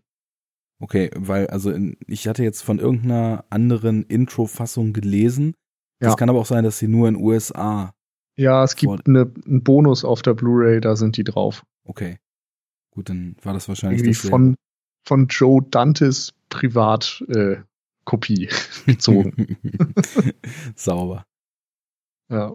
nee, also die sehen ein bisschen anders aus, sind, äh, ich, oh, ich habe da reingeguckt, aber schon wieder vergessen, ähm, fand ich auch nicht ganz überzeugend. Die sind ein bisschen mehr in diesem Gothic-Horror-Style, also mhm. es gibt äh, auch mal einen Totenkopf mit Spinnweben und sowas, aber auch mit einem schwarzen Hintergrund und farbigen Elementen, also Objekten, die dann davor projiziert werden. Und ich glaube, es waren Standbilder, aber ich bin mir nicht mal ganz sicher. Okay, also in den Credits der deutschen Version ist auch relativ wenig Bewegung drin, aber die Kamera fährt so leicht, äh, alles ist in rotem Licht durchflutet genau. und ja. Ja, die sind das dann. Okay. Und die fand ich schon mal wahnsinnig stark. Also Absolut. Da kommt einfach direkt ähm, dieses Auge für Gestaltung durch und der Wille, das irgendwie ja, ein anderes Korsett zu bringen. Man muss sich auch vorstellen, dass damals, wenn es um Krimis ging oder Thriller oder sowas, wurde das meiste noch schwarz-weiß gedreht. Also es ja. gab natürlich Farbfilm, aber bis in die 50er eigentlich wurde ja selten auf Farbe gedreht, weil es teuer war. Ja. Das heißt, Hollywood hat irgendwie Musicals und so Western-Epen und alles, was so in, in also Richtung Breitbild und ne? Monumental ging, das wurde auf Farbfilm gedreht, aber ein Großteil von anderen Dingen, Dramen zum Beispiel und sowas, waren in Schwarz-Weiß. Also wenn man auch in die 50er guckt, in die großen Schauspielfilme zum Beispiel von ähm, Marlon Brando und so weiter, sind da echt viele noch in Schwarz-Weiß und selbst in den 60ern noch. Und auch die Edgar Wallace-Filme zum Beispiel, wenn man jetzt mal weg von Hollywood geht, sondern ähm, mehr nach Deutschland zum Beispiel, die waren ja auch zu der Zeit international erfolgreich. Ja. Und vergleichbar, wenn man jetzt einfach nur so dieses Whodunit-Krimi-Ding nimmt, die waren auch alle schwarz-weiß bis zu dem Zeitpunkt. Ja. Und Mario Bava hatte mit äh, The Girl He Knew Too Much ebenfalls einen schwarz-weiß-Film gemacht. Und dann auf einmal kommt er auf die Idee, dass er sich einen, einen Krimi-Stoff nimmt oder einen Horrorstoff nimmt und den mit diesen, also nicht nur auf Farbe dreht, sondern dann auch noch mit diesen extremen Farben. Und ja, das war zu dem Zeitpunkt einfach etwas Besonderes. Ich will nicht sagen, das war das erste Mal, aber es war zumindest sehr unüblich. Und dass er das dann auch noch so extrem auf die Spitze treibt, diesen ähm, Komplementärfarben und so weiter und Violetten und Grünen und Roten und was weiß ich für Tönen, das ist vorher einfach noch nie da gewesen in der mhm. Form.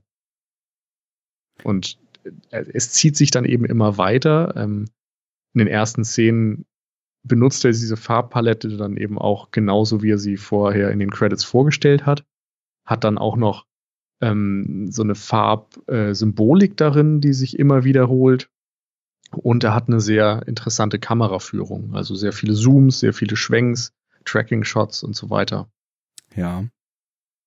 Die Kamera ist auch was, was mir sowieso in diesen Filmgefilden immer wieder auffällt und hier eben auch total stark, weil auch so meinem Empfinden nach, ich bin ja nicht der Oberspezialist, ich habe das ja nicht gelernt, ne, aber so, so, so, so Kombinationsshots, die ersten Schwenk sind und dann sich nochmal lösen und näher an ein Gesicht rangehen und so weiter. Also so, solche Spielereien ja. sind mir immer wieder aktiv aufgefallen. Und ja, Interessantes mit Kameras zu machen, ist sowieso schon immer die halbe Miete, meiner Meinung nach. Und hier ist aber eben noch der Punkt, die Kamera bewegt sich nicht nur interessant, sondern die Licht- und Farbsetzung ist natürlich phänomenal und das bezieht sich sowohl auf Außenaufnahmen, wo nachts äh, Leute aus der Ferne zwischen Baumalleen auf einen zukommen und von hinten ja regelrecht, also so äh, Film noiresk mit, mit Flutlicht angestrahlt werden, mhm. äh, genauso wie es sich dann eben auch auf Innenaufnahmen bezieht die ich aber auch vom ganzen Produktionsdesign unheimlich interessant fand, weil diese, diese Orte haben was sehr Seltsames. Ich meine, die, ja, die wohnen alle total. in irgendwelchen Wohnungen, die aussehen. Also am Anfang dachte ich so, was sind das für Wohnungen? Das sieht ja aus, als ob die alle im Antiquitätenhandel leben würden. Genau. Später fiel mir dann auf, dass irgendwie auch Antiquari oder irgendwas am Eingang dran stand wo ich mich da denke, okay, dann wohnt er halt in einer Antiquitätenhandlung und teilt sich hm. seinen Wohnraum eben mit alten Ritterrüstungen und mit, mit lakenverhangenen Sesseln. Aber ich glaube, er sagt sogar, dass es sein Laden ist, oder? Ja, ich glaube, der sein, hat einfach ein Antiquitätengeschäft und wohnt dann halt wahrscheinlich ja. oben drüber oder so. Aber du hast schon recht, der ganze andere Kram da, also auch diese, dieses Modehaus sieht ja auch ähnlich aus. Also das ist auch voll mit Säulen und Gemälden und irgendwelchen alten Dingen. Mhm. Ja. Ähm, ich finde, so score-technisch ist der Film jetzt noch so relativ klassisch, wobei es dann ja ein paar Jahre später in dem Genre auch alles noch deutlich atonaler und markerschütternder mhm. wird. Aber ja, aber klassisch finde ich es auch nicht unbedingt. Also es ist ein bisschen äh, nicht ganz so experimentell vielleicht. Also er der, der kombiniert nicht so viele unterschiedliche Sachen, sondern er hat ja ein Leitmotiv, ja. was er immer so ein bisschen variiert und was so ein bisschen Bossa Nova jazzig ist. Ich genau. will jetzt da kein Label raufpressen, aber hat aber ja. genau den Charme, ja. Genau, und das passt ja ganz gut so in, in die 60er irgendwie, für mein Gefühl.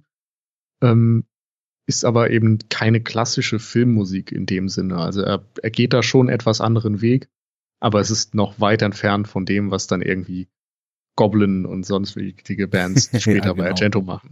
Genau, also ich, es gibt ja auch viele, die dann eher so, jetzt, also nicht wirklich so prägnante Scores, wie zum Beispiel die Goblin-Sachen haben, aber wo dann auch äh, einfach so unbekannte Morricone-Werke und so weiter äh, drin sind, die er halt mal so nebenbei komponiert hat, aber die auch häufig so eine mhm. so eine ganz äh, surreale Atmosphäre eben entstehen lassen. Und ja, Stimmt. ich meinte mit klassisch auch wahrscheinlich genau das, was du sagtest, weniger experimentell und weniger weird einfach, sondern ja, eher ein bisschen greifbarer, was aber auch die ganze mhm. Stimmung und die ganze Zeit, in der das verhaftet ist, irgendwie schön untermalt, weil ich weiß nicht, da kannst du bestimmt äh, mich korrigieren, wenn das alles nicht so richtig passt, aber ich habe so das Gefühl, dadurch, dass das nun so ein sehr früher Vertreter ist, ähm, hier entsteht gerade so eine Filmströmung, der man zu dem Zeitpunkt noch deutlich mehr diverse Einflüsse ansieht, als später, wo sie im Grunde genommen schon so auf sich selbst aufbaut. Meinst du, das kann man so sagen? Äh, Weil ich hatte hier ja, so, so beleuchtungstechnisch also, auch kannst zum Beispiel. Du bestimmt einfach mal machen. Gut, ich kann sagen, was ich will, ne? Er hatte, genau. Er hatte beleuchtungstechnisch halt oft so Noir-Impressionen noch, weil dann halt mhm. wirklich die Lamellen noch an die Wand geworfen werden und äh, Leute im Halbschatten sitzen und Gesichter nur zur Hälfte zu sehen sind und so weiter. Und das ist jetzt auch für Bava nicht ungewöhnlich, weil auch in Schwarz-Weiß hat er mit ganz harten Schatten gearbeitet und äh, ja eben sehr krasse Ausleuchtung genutzt, um eben mhm. auch da so eine künstlerische Künstlichkeit und so einen entsprechenden Effekt reinzusetzen. Aber ja, für mich wirkt es so wie eine Stilfindung, die sich eigentlich schon gefunden mhm. hat, aber noch nicht so ganz bis ins Letzte ausdefiniert ist. Halt so ein Prototyp ja. irgendwie. Genau, also ich kann den Eindruck auf jeden Fall bestätigen. Äh, ich habe nur keine Ahnung, ob das wirklich so ist, dass später ähm, man sich eher auf sich selbst bezieht und weniger auf andere Strömungen. Ja. Dazu habe ich auch zu wenig gesehen letzten Endes. Okay. Also ich kenne halt von Bava verschiedene Sachen und ich kenne von Argento verschiedene Sachen, aber es gab da ja echt noch diverse andere Regisseure in dem Kreis, von denen ich überhaupt nichts gesehen habe. Also Sergio Martino zum Beispiel ist ein Name, auf den ich jetzt immer wieder stoße, von dem habe ich überhaupt nichts gesehen. Ja. Von Lucio Fulci habe ich verschiedene Filme gesehen, aber keinen seiner Jolly. Ja, der, ich, Fulci so hatte ich auch immer mehr so, mehr so im, im wirklich im Horrorfach eigentlich angesiedelt. Der ja. doch die ganzen Zombie hing am Glocken, Glockenseil und genau, Co. gedreht, genau. ne? Ja. ja. Und die habe ich eben gesehen, aber er hat auch äh, zwei, drei Jolly gemacht, mhm. für die er halt vielleicht nicht ganz so bekannt ist. Ja. Und insofern fällt es mir dann immer schwer, das wirklich zu greifen, weil, ne, wie, wie du auch mal sagst, es ist schwierig, alles zu sehen und man äh, sucht sich da immer so seinen Bruchteil raus. Und es ist natürlich offensichtlich, dass gerade in so einer Geburtsstunde eines Genres da noch mehr Einflüsse von außen vorhanden sind. Aber gerade Bava bezieht sich auch eben zu späteren Zeitpunkten immer wieder auf Malerei zum Beispiel. Und diese ja. ganzen Licht- und Schatteneffekte ähm, kann man eben auch vergleichen mit Noir-Impressionen. Man kann sie auch Richtung deutschen Expressionismus setzen und sagen, da sind wieder Übereinstimmungen. Oder man sieht es dann irgendwie bei, weiß ich nicht, holländischen Malern aus dem 17. Jahrhundert oder so. dann sind wir einmal die Kette ich auch überhaupt nicht auskenne übrigens. Ja.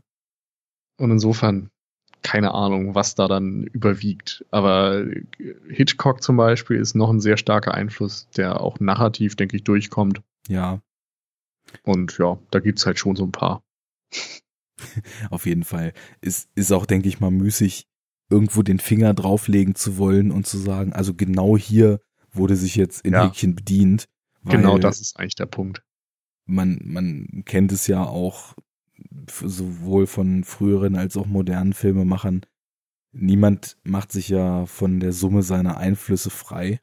Und mhm. ich meine, es gibt natürlich Leute, die, die dann eben doch eine Eigensinnigkeit und Genialität haben, dass man das Gefühl hat, alle paar Jahre bringt mal jemand so was völlig Frisches und völlig Eigenes und, und findet so seinen filmischen Weg, wo man eigentlich nirgendwo sagen kann, okay, da und da äh, kenne ich das schon her, sondern das ist halt mal was ganz Neues und was ganz Eigen, Eigensinniges. Aber wie du schon sagst, also ob die Lamellen irgendwie nun aus dem Noir sind oder aus dem Neorealismus, der den Noir beeinflusst hat, oder aus der Kunst, die den Neorealismus beeinflusst hat, das ist müßig. Ähm, ja. ja.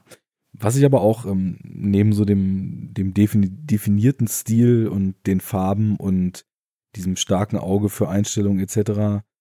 Äh, schon auch recht prägnant finde, ist was, was ich dann eben auch später und auch schon bei Opera mal angesprochen hatte, ist so ein so ein Motiv, was sich so durch den Film zieht. Also man hat hier diese Models, die ja, ja eigentlich nur das Dasein als Opfer in diesem Film fristen und hat diese Modewelt und ähm, den Schein dieser Modewelt.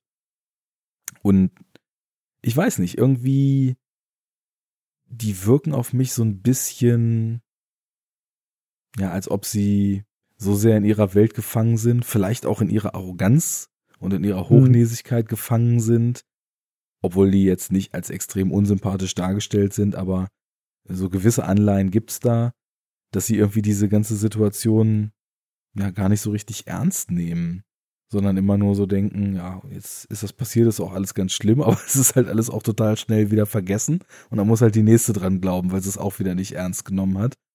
Und ähm, ich glaube so dieses diese Verwebung von so einer Welt, in der die Ästhetik so vorherrscht und dem, das, das dann eben auch alles in so einer extrem ästhetischen Art und Weise darzustellen, ähm, das ist schon so ein gewisses Motiv, wo, ja, ist jetzt schwer bei einem Filmemacher, der immer extrem stilbewusst inszeniert hat, zu sagen, dass diese Mode hier dann irgendwie auch noch so eine Rolle spielt, aber weiß nicht, irgendwie hat das für mhm. mich zusammengepasst. Ich kann es nur nicht so richtig in Worte fassen, warum.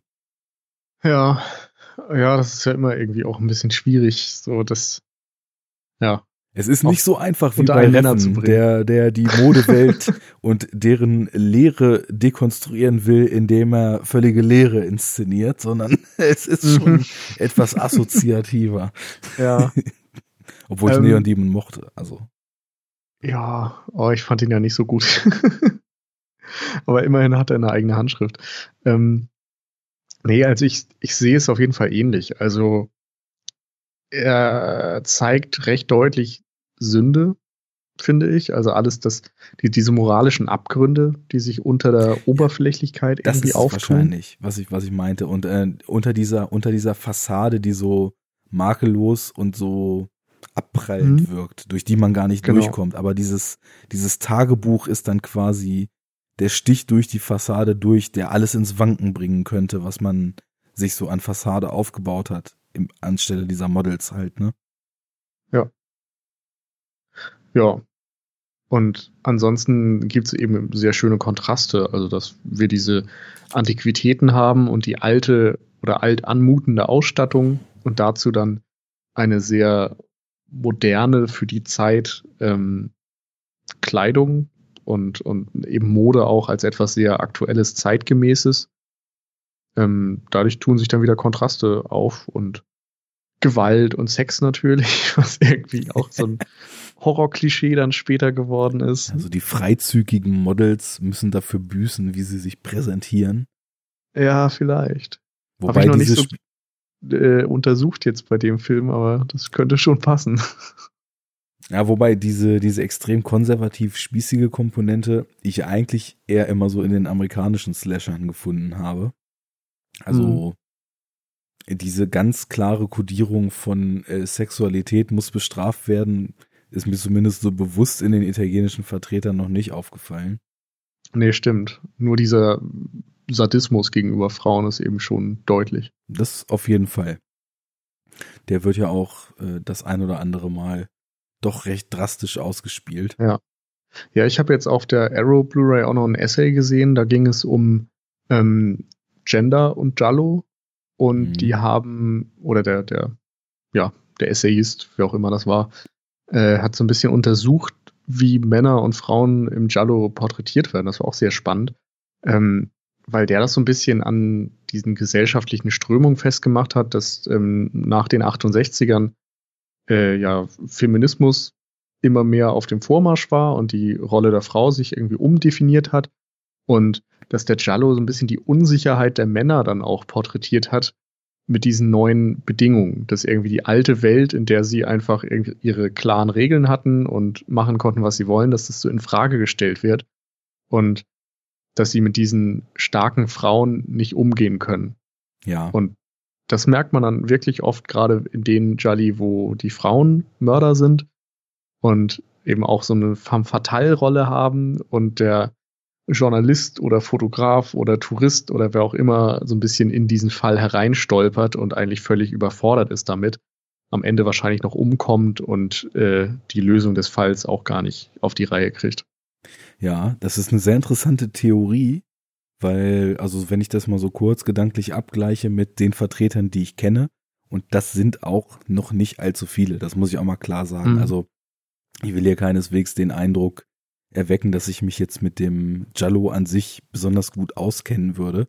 Ich habe da ein paar Vertreter gesehen, ähm, bin auf jeden Fall durch die Lernphase durch, finde diese inhaltlichen Defizite mittlerweile eher charmant, sage ich's mal äh, weil einfach die andere, die ästhetische Komponente mir unheimlich viel gibt.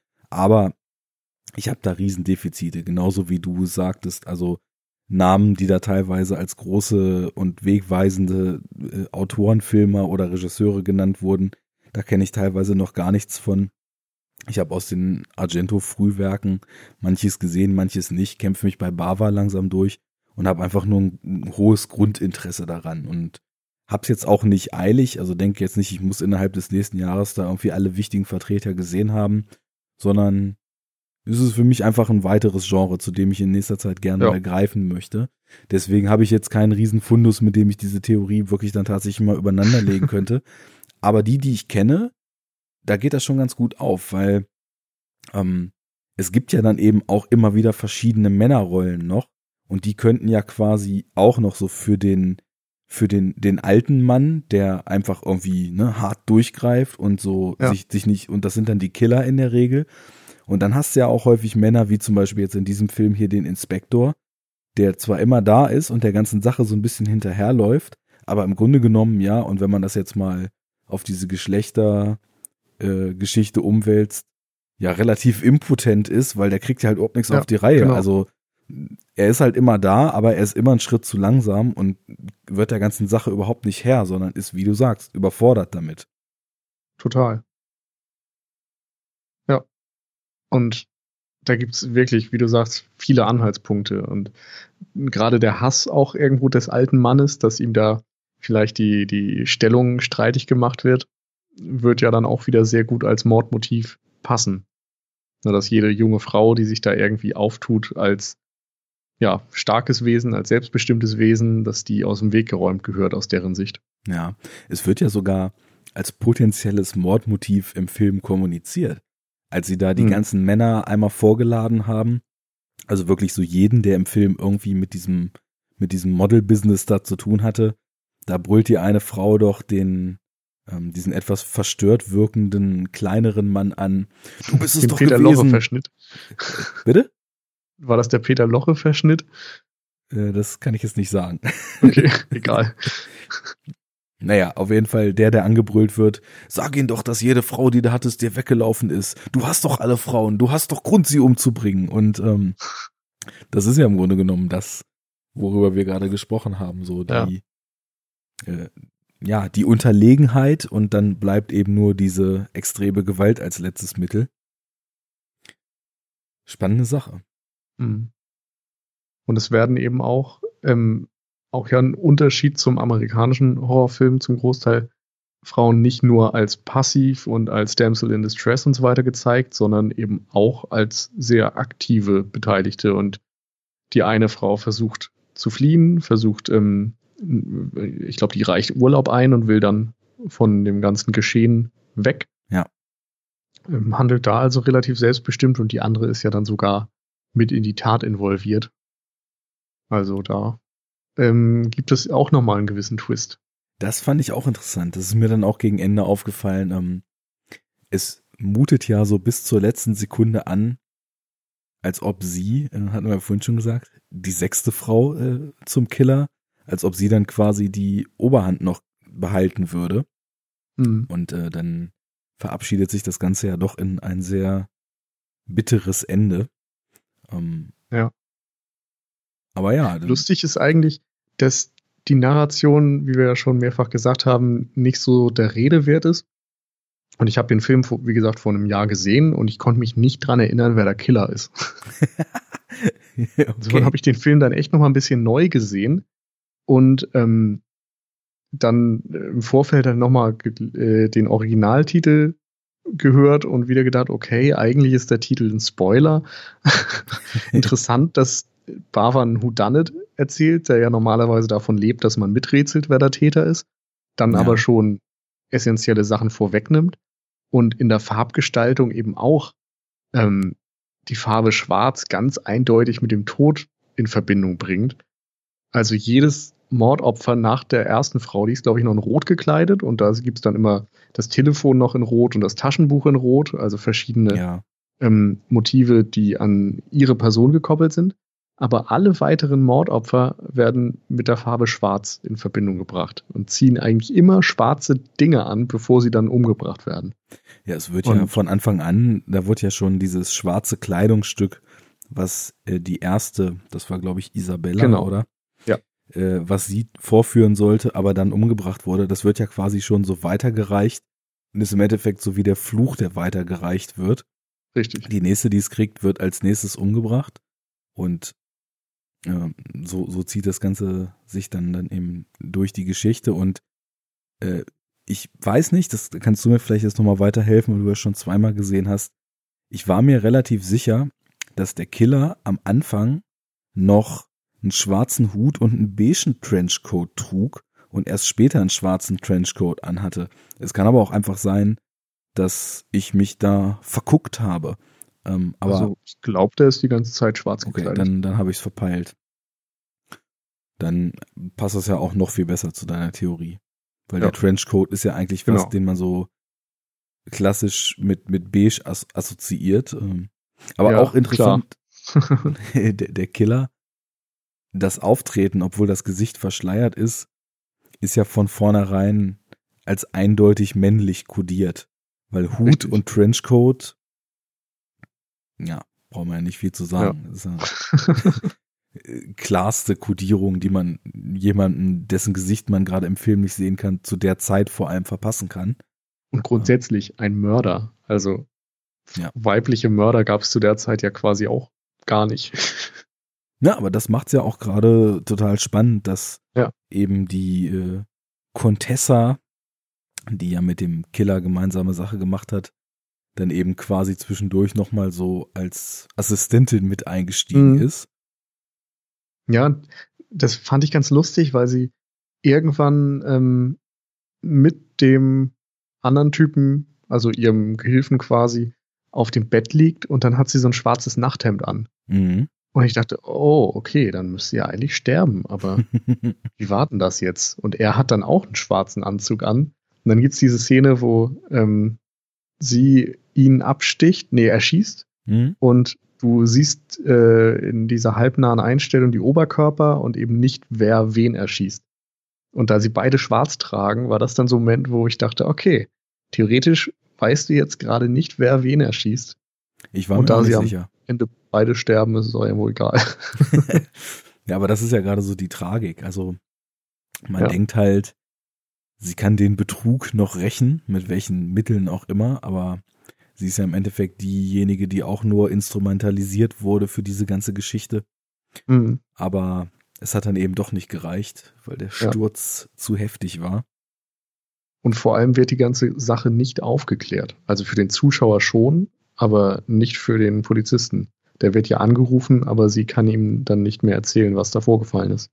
Ja, und ähm, gemessen an dem, was die beiden inszeniert haben, wird wahrscheinlich der Inspektor, so helle wie er sich dargestellt hat in diesem Film, tatsächlich auf die Falle eingehen, dass sie ja eigentlich der fünften Frau, das war ja die, die den Urlaub eingereicht hatte und eigentlich fliehen wollte, ähm, quasi den Selbstmord untergejubelt haben und äh, die ganzen, das ganze Outfit des Killers in ihrer Wohnung versteckt haben. Ja. Also wahrscheinlich wird äh, die falsche äh, posthum beschuldigt werden. Mhm.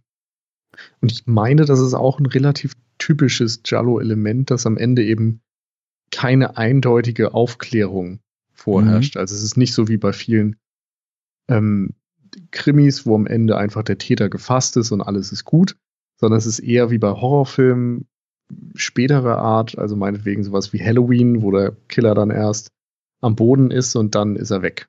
Und ja.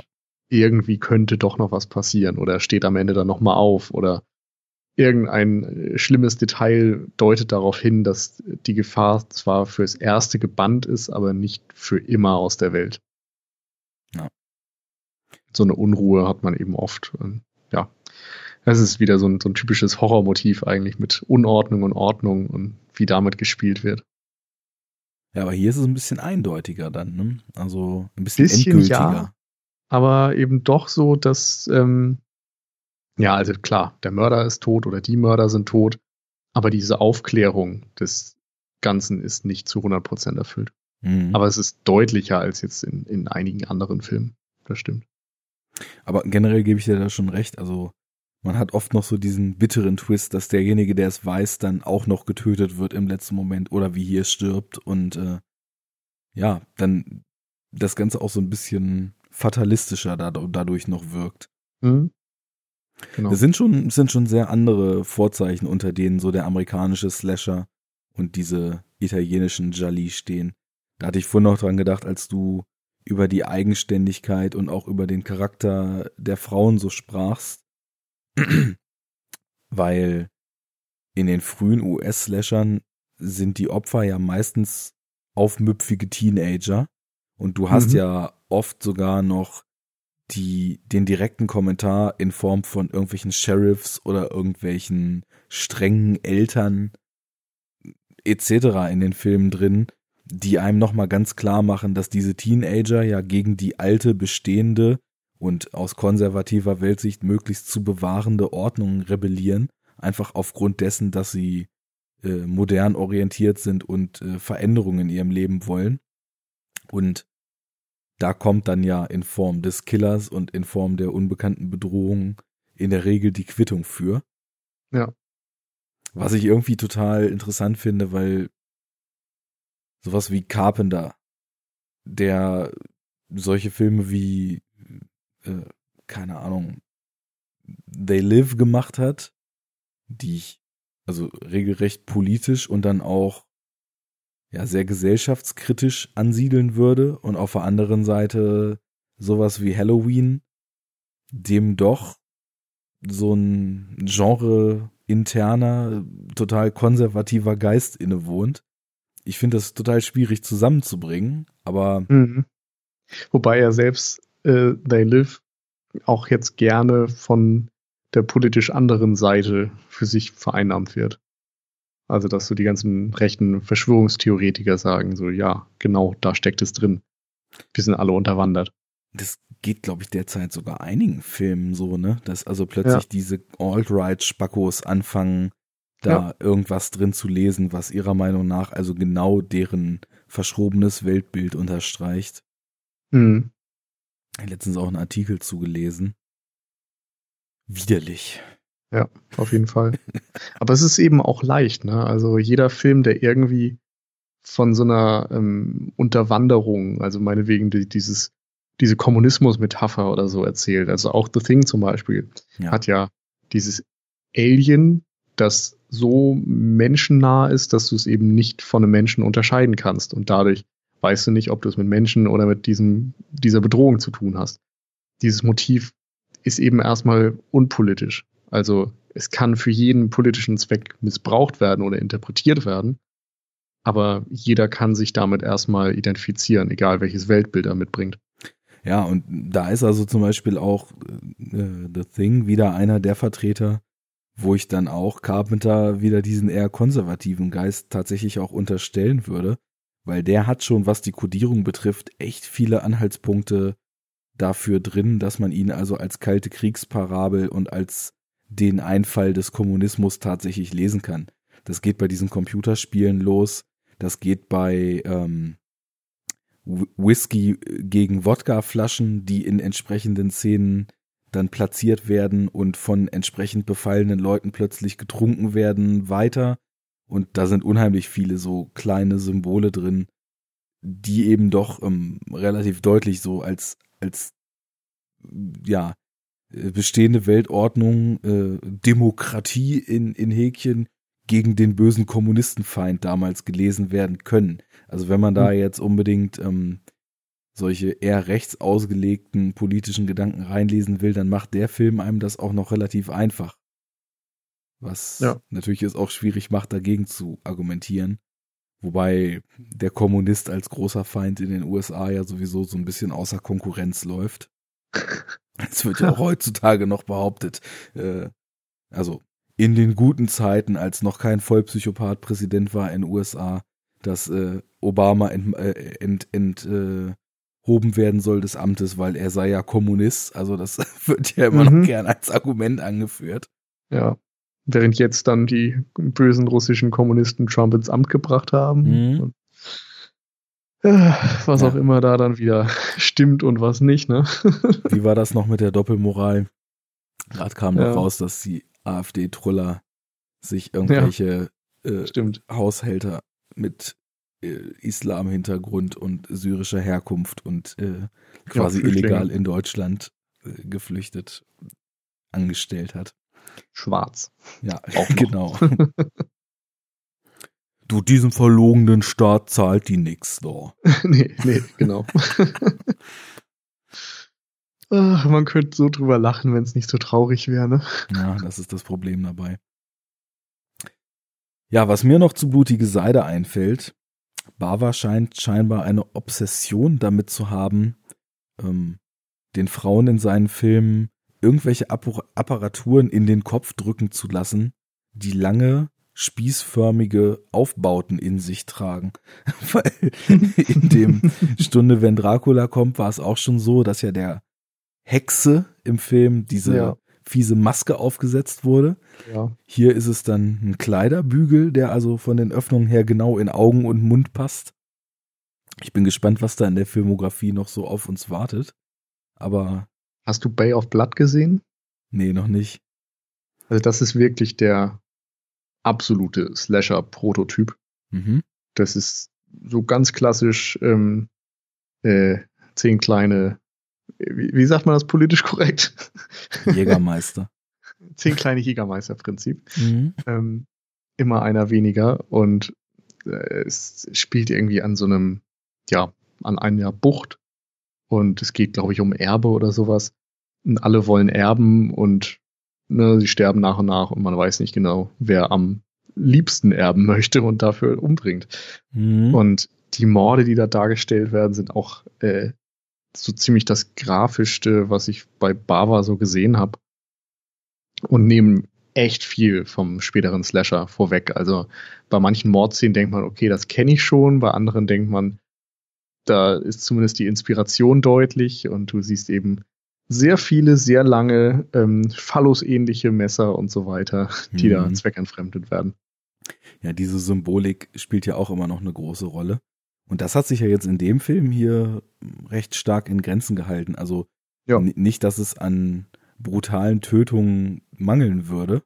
Also ich möchte nicht mit dem Kopf auf glühendes Metall gedrückt werden, bis ich daran sterbe. Nee.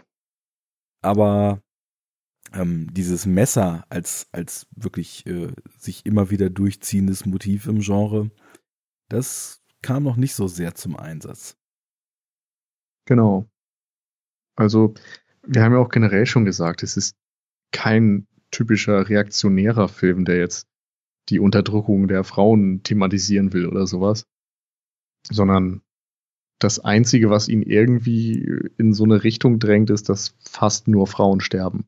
Ansonsten, ja, ja bedient er sich da wenig eindeutiger Bildsprache. Schön ist aber natürlich im Umkehrschluss, wenn man das einfach mal so nüchtern analysiert, es sterben eigentlich nur Frauen, aber die Triebkraft dafür ist ja, dass ein Mann sich äh, schamlos bereichern will. Ja. Insofern ähm, ja, ist so eine gewisse Ambivalenz schon irgendwie noch so drin. Also natürlich kommen die ganzen Damen der Schöpfung da nicht gut bei weg, weil äh, müssen halt dran glauben. Ja aber die niederen Triebkräfte sind zumindest bei beiden Geschlechtern vorhanden.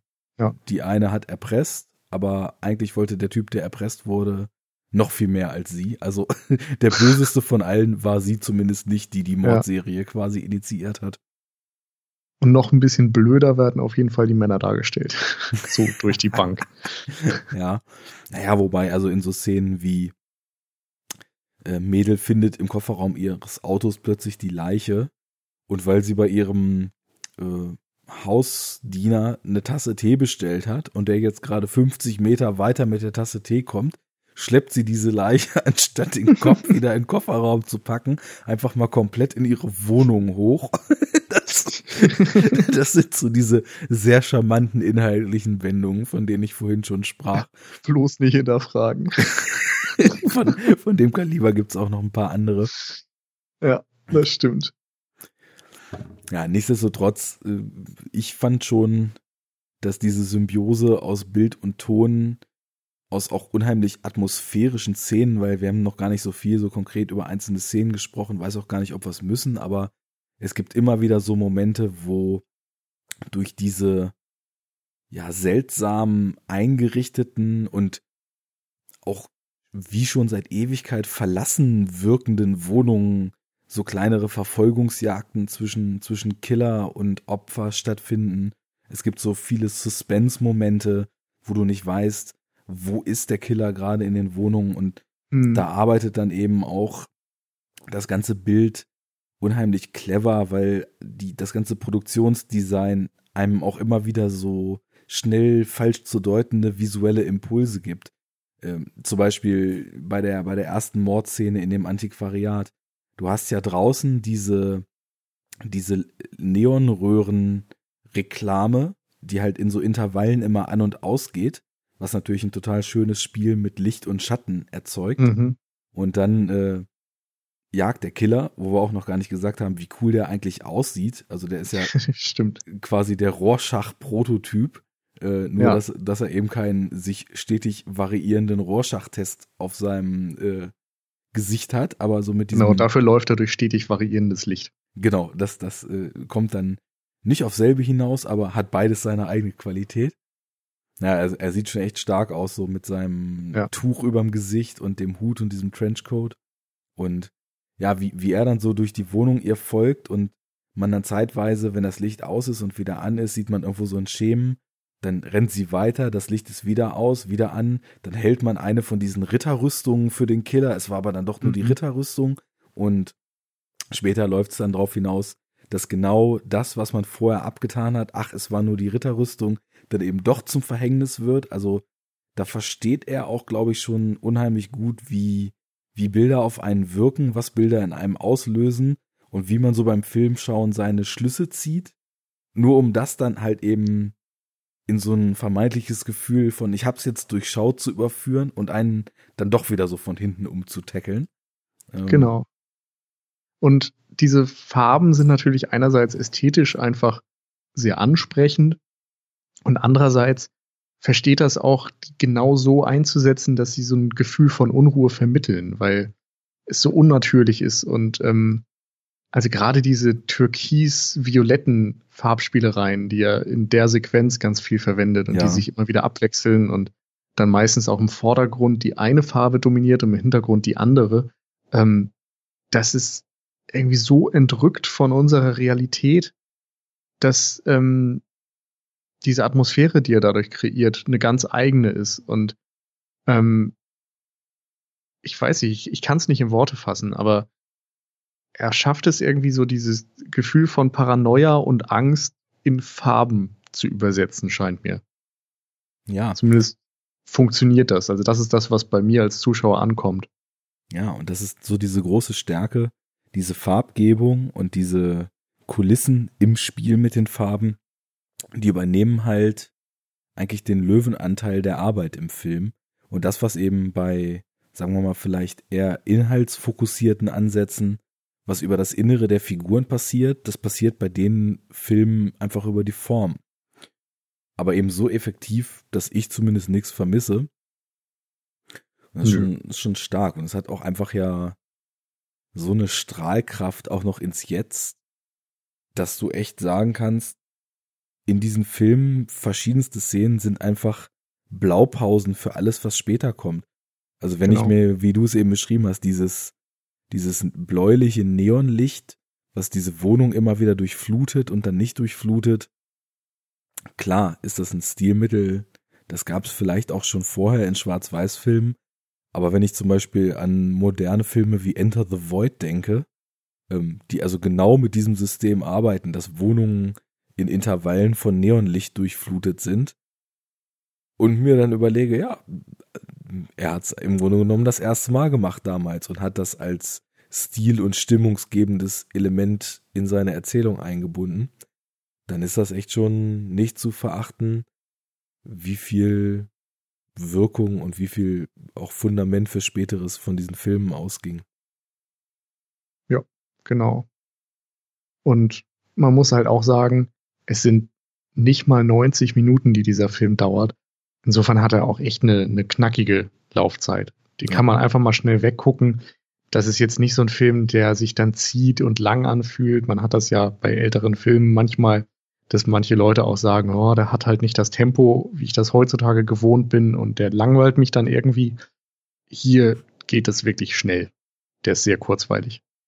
Ja, und zu dieser auch recht schnellen Taktung kommt eben auch noch, na, ich würde es jetzt, ich würde es teilweise auch schon Action nennen, aber halt nicht das, was man heute unter Action versteht, in diversen Szenen mit dem Killer. Also da ist halt schon in jeglicher Art und Weise Bewegung drin und Dynamik drin und sowohl die Erzählung als auch die Szenen in sich schreiten halt schnell voran.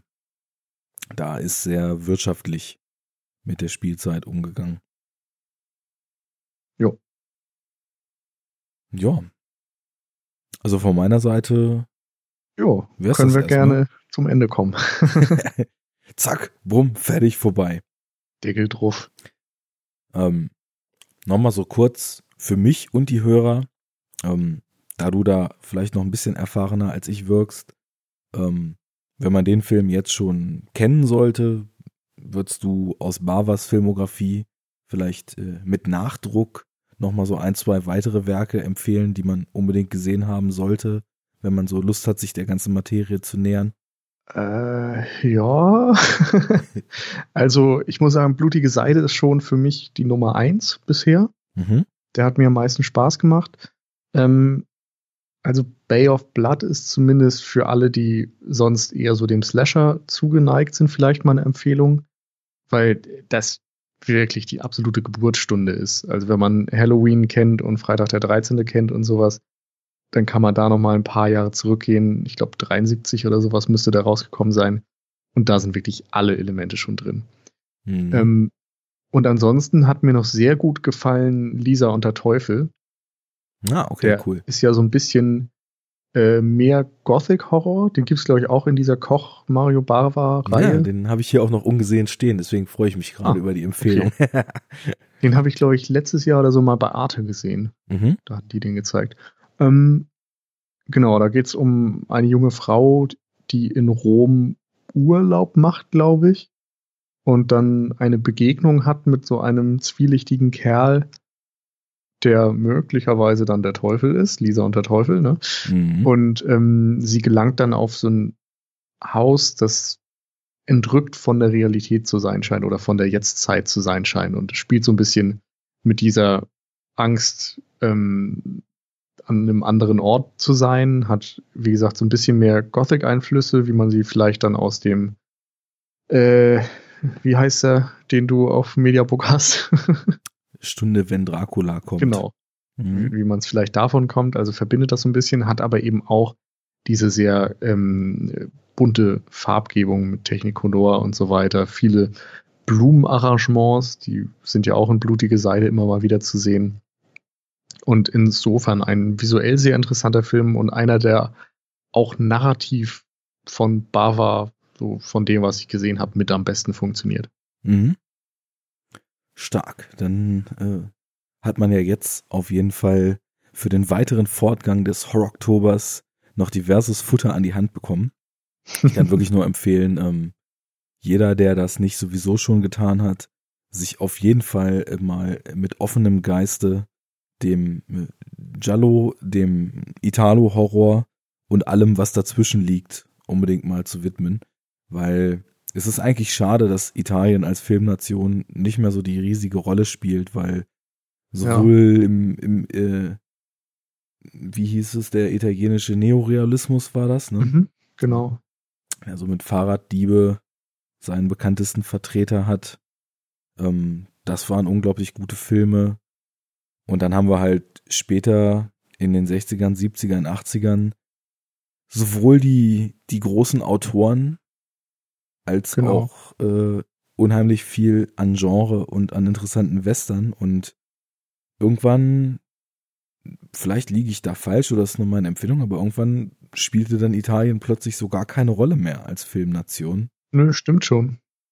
Also zumindest so in der Wahrnehmung ist es ja so, dass Fellini, Antonioni mit den Arthouse-Leuten noch dabei waren und Leone dann irgendwie mit seinen Western und Corbucci und Konsorten. Ja. Und die Jolly.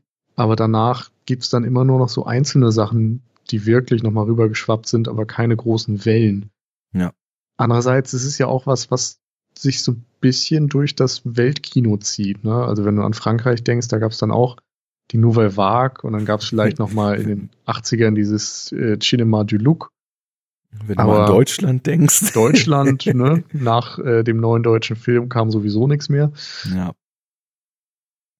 Das ist ja, schon stimmt. Traurig. Es ging irgendwie in den 80ern so diese, zumindest für den Mainstream, unheimlich starke USA-Dominanz ja. so in der Filmwahrnehmung los. Genau. Und äh, ich meine mal, also wenn man sich an Zeiten zurück erinnert, wo der erfolgreichste Film des Jahres in den deutschen Kinos ein Ingmar Bergmann-Film war. Ähm, das gab's? es war, glaube ich, so, ne? Das Schweigen hatte doch sieben, sieben, Millionen Zuschauer. Wahnsinn. Mhm. Das war mir nicht bekannt. Vielleicht ist es nicht das Schweigen gewesen, aber es war, gab auf jeden Fall ein Kinojahr, damals so zu den großen Autorenfilmerzeiten, ja. wo äh, der erfolgreichste Film in Deutschland ein Ingmar Bergmann-Film war. Ähm, Mensch, der muss ein gutes Plakat gehabt haben. ja, und äh, heutzutage ist es Transformers 4. Aber das ist ein anderes Thema und ich musste das Zum jetzt Glück. auch nur anbringen, um in, in, diesem Enough Talk zumindest noch einmal unser Trademark zu erfüllen. Denn wenn eins auf dieser Welt scheiße ist, dann sind es Transformers-Filme. Leute, guckt bessere Filme, guckt euch Bava-Filme an, nehmt noch mal eine Prise Argento mit. Etwas Fulci darf es auch sein. Und wenn ihr richtig viel Lust habt, dann schaltet ihr auch beim nächsten Mal ein, wenn ihr das alles gesehen habt. Oder meldet euch zu Wort, dass ihr hier Gast sein wollt und mit mir über all diese Sachen sprechen wollt. Und ansonsten fröhlich Horror gucken, fröhlich Cinecouch und Enough Talk hören und äh, nie die Freude an guten Filmen verlieren. Sind wir draußen. Jo. Vielen Dank fürs Zuhören. Ciao. Vielen Dank fürs Dasein, Nils. Tschüss. Ach, sehr gerne. Nächstes Mal dann vielleicht wieder bei uns. Immer gerne. Und jetzt drücke ich auf Stopp.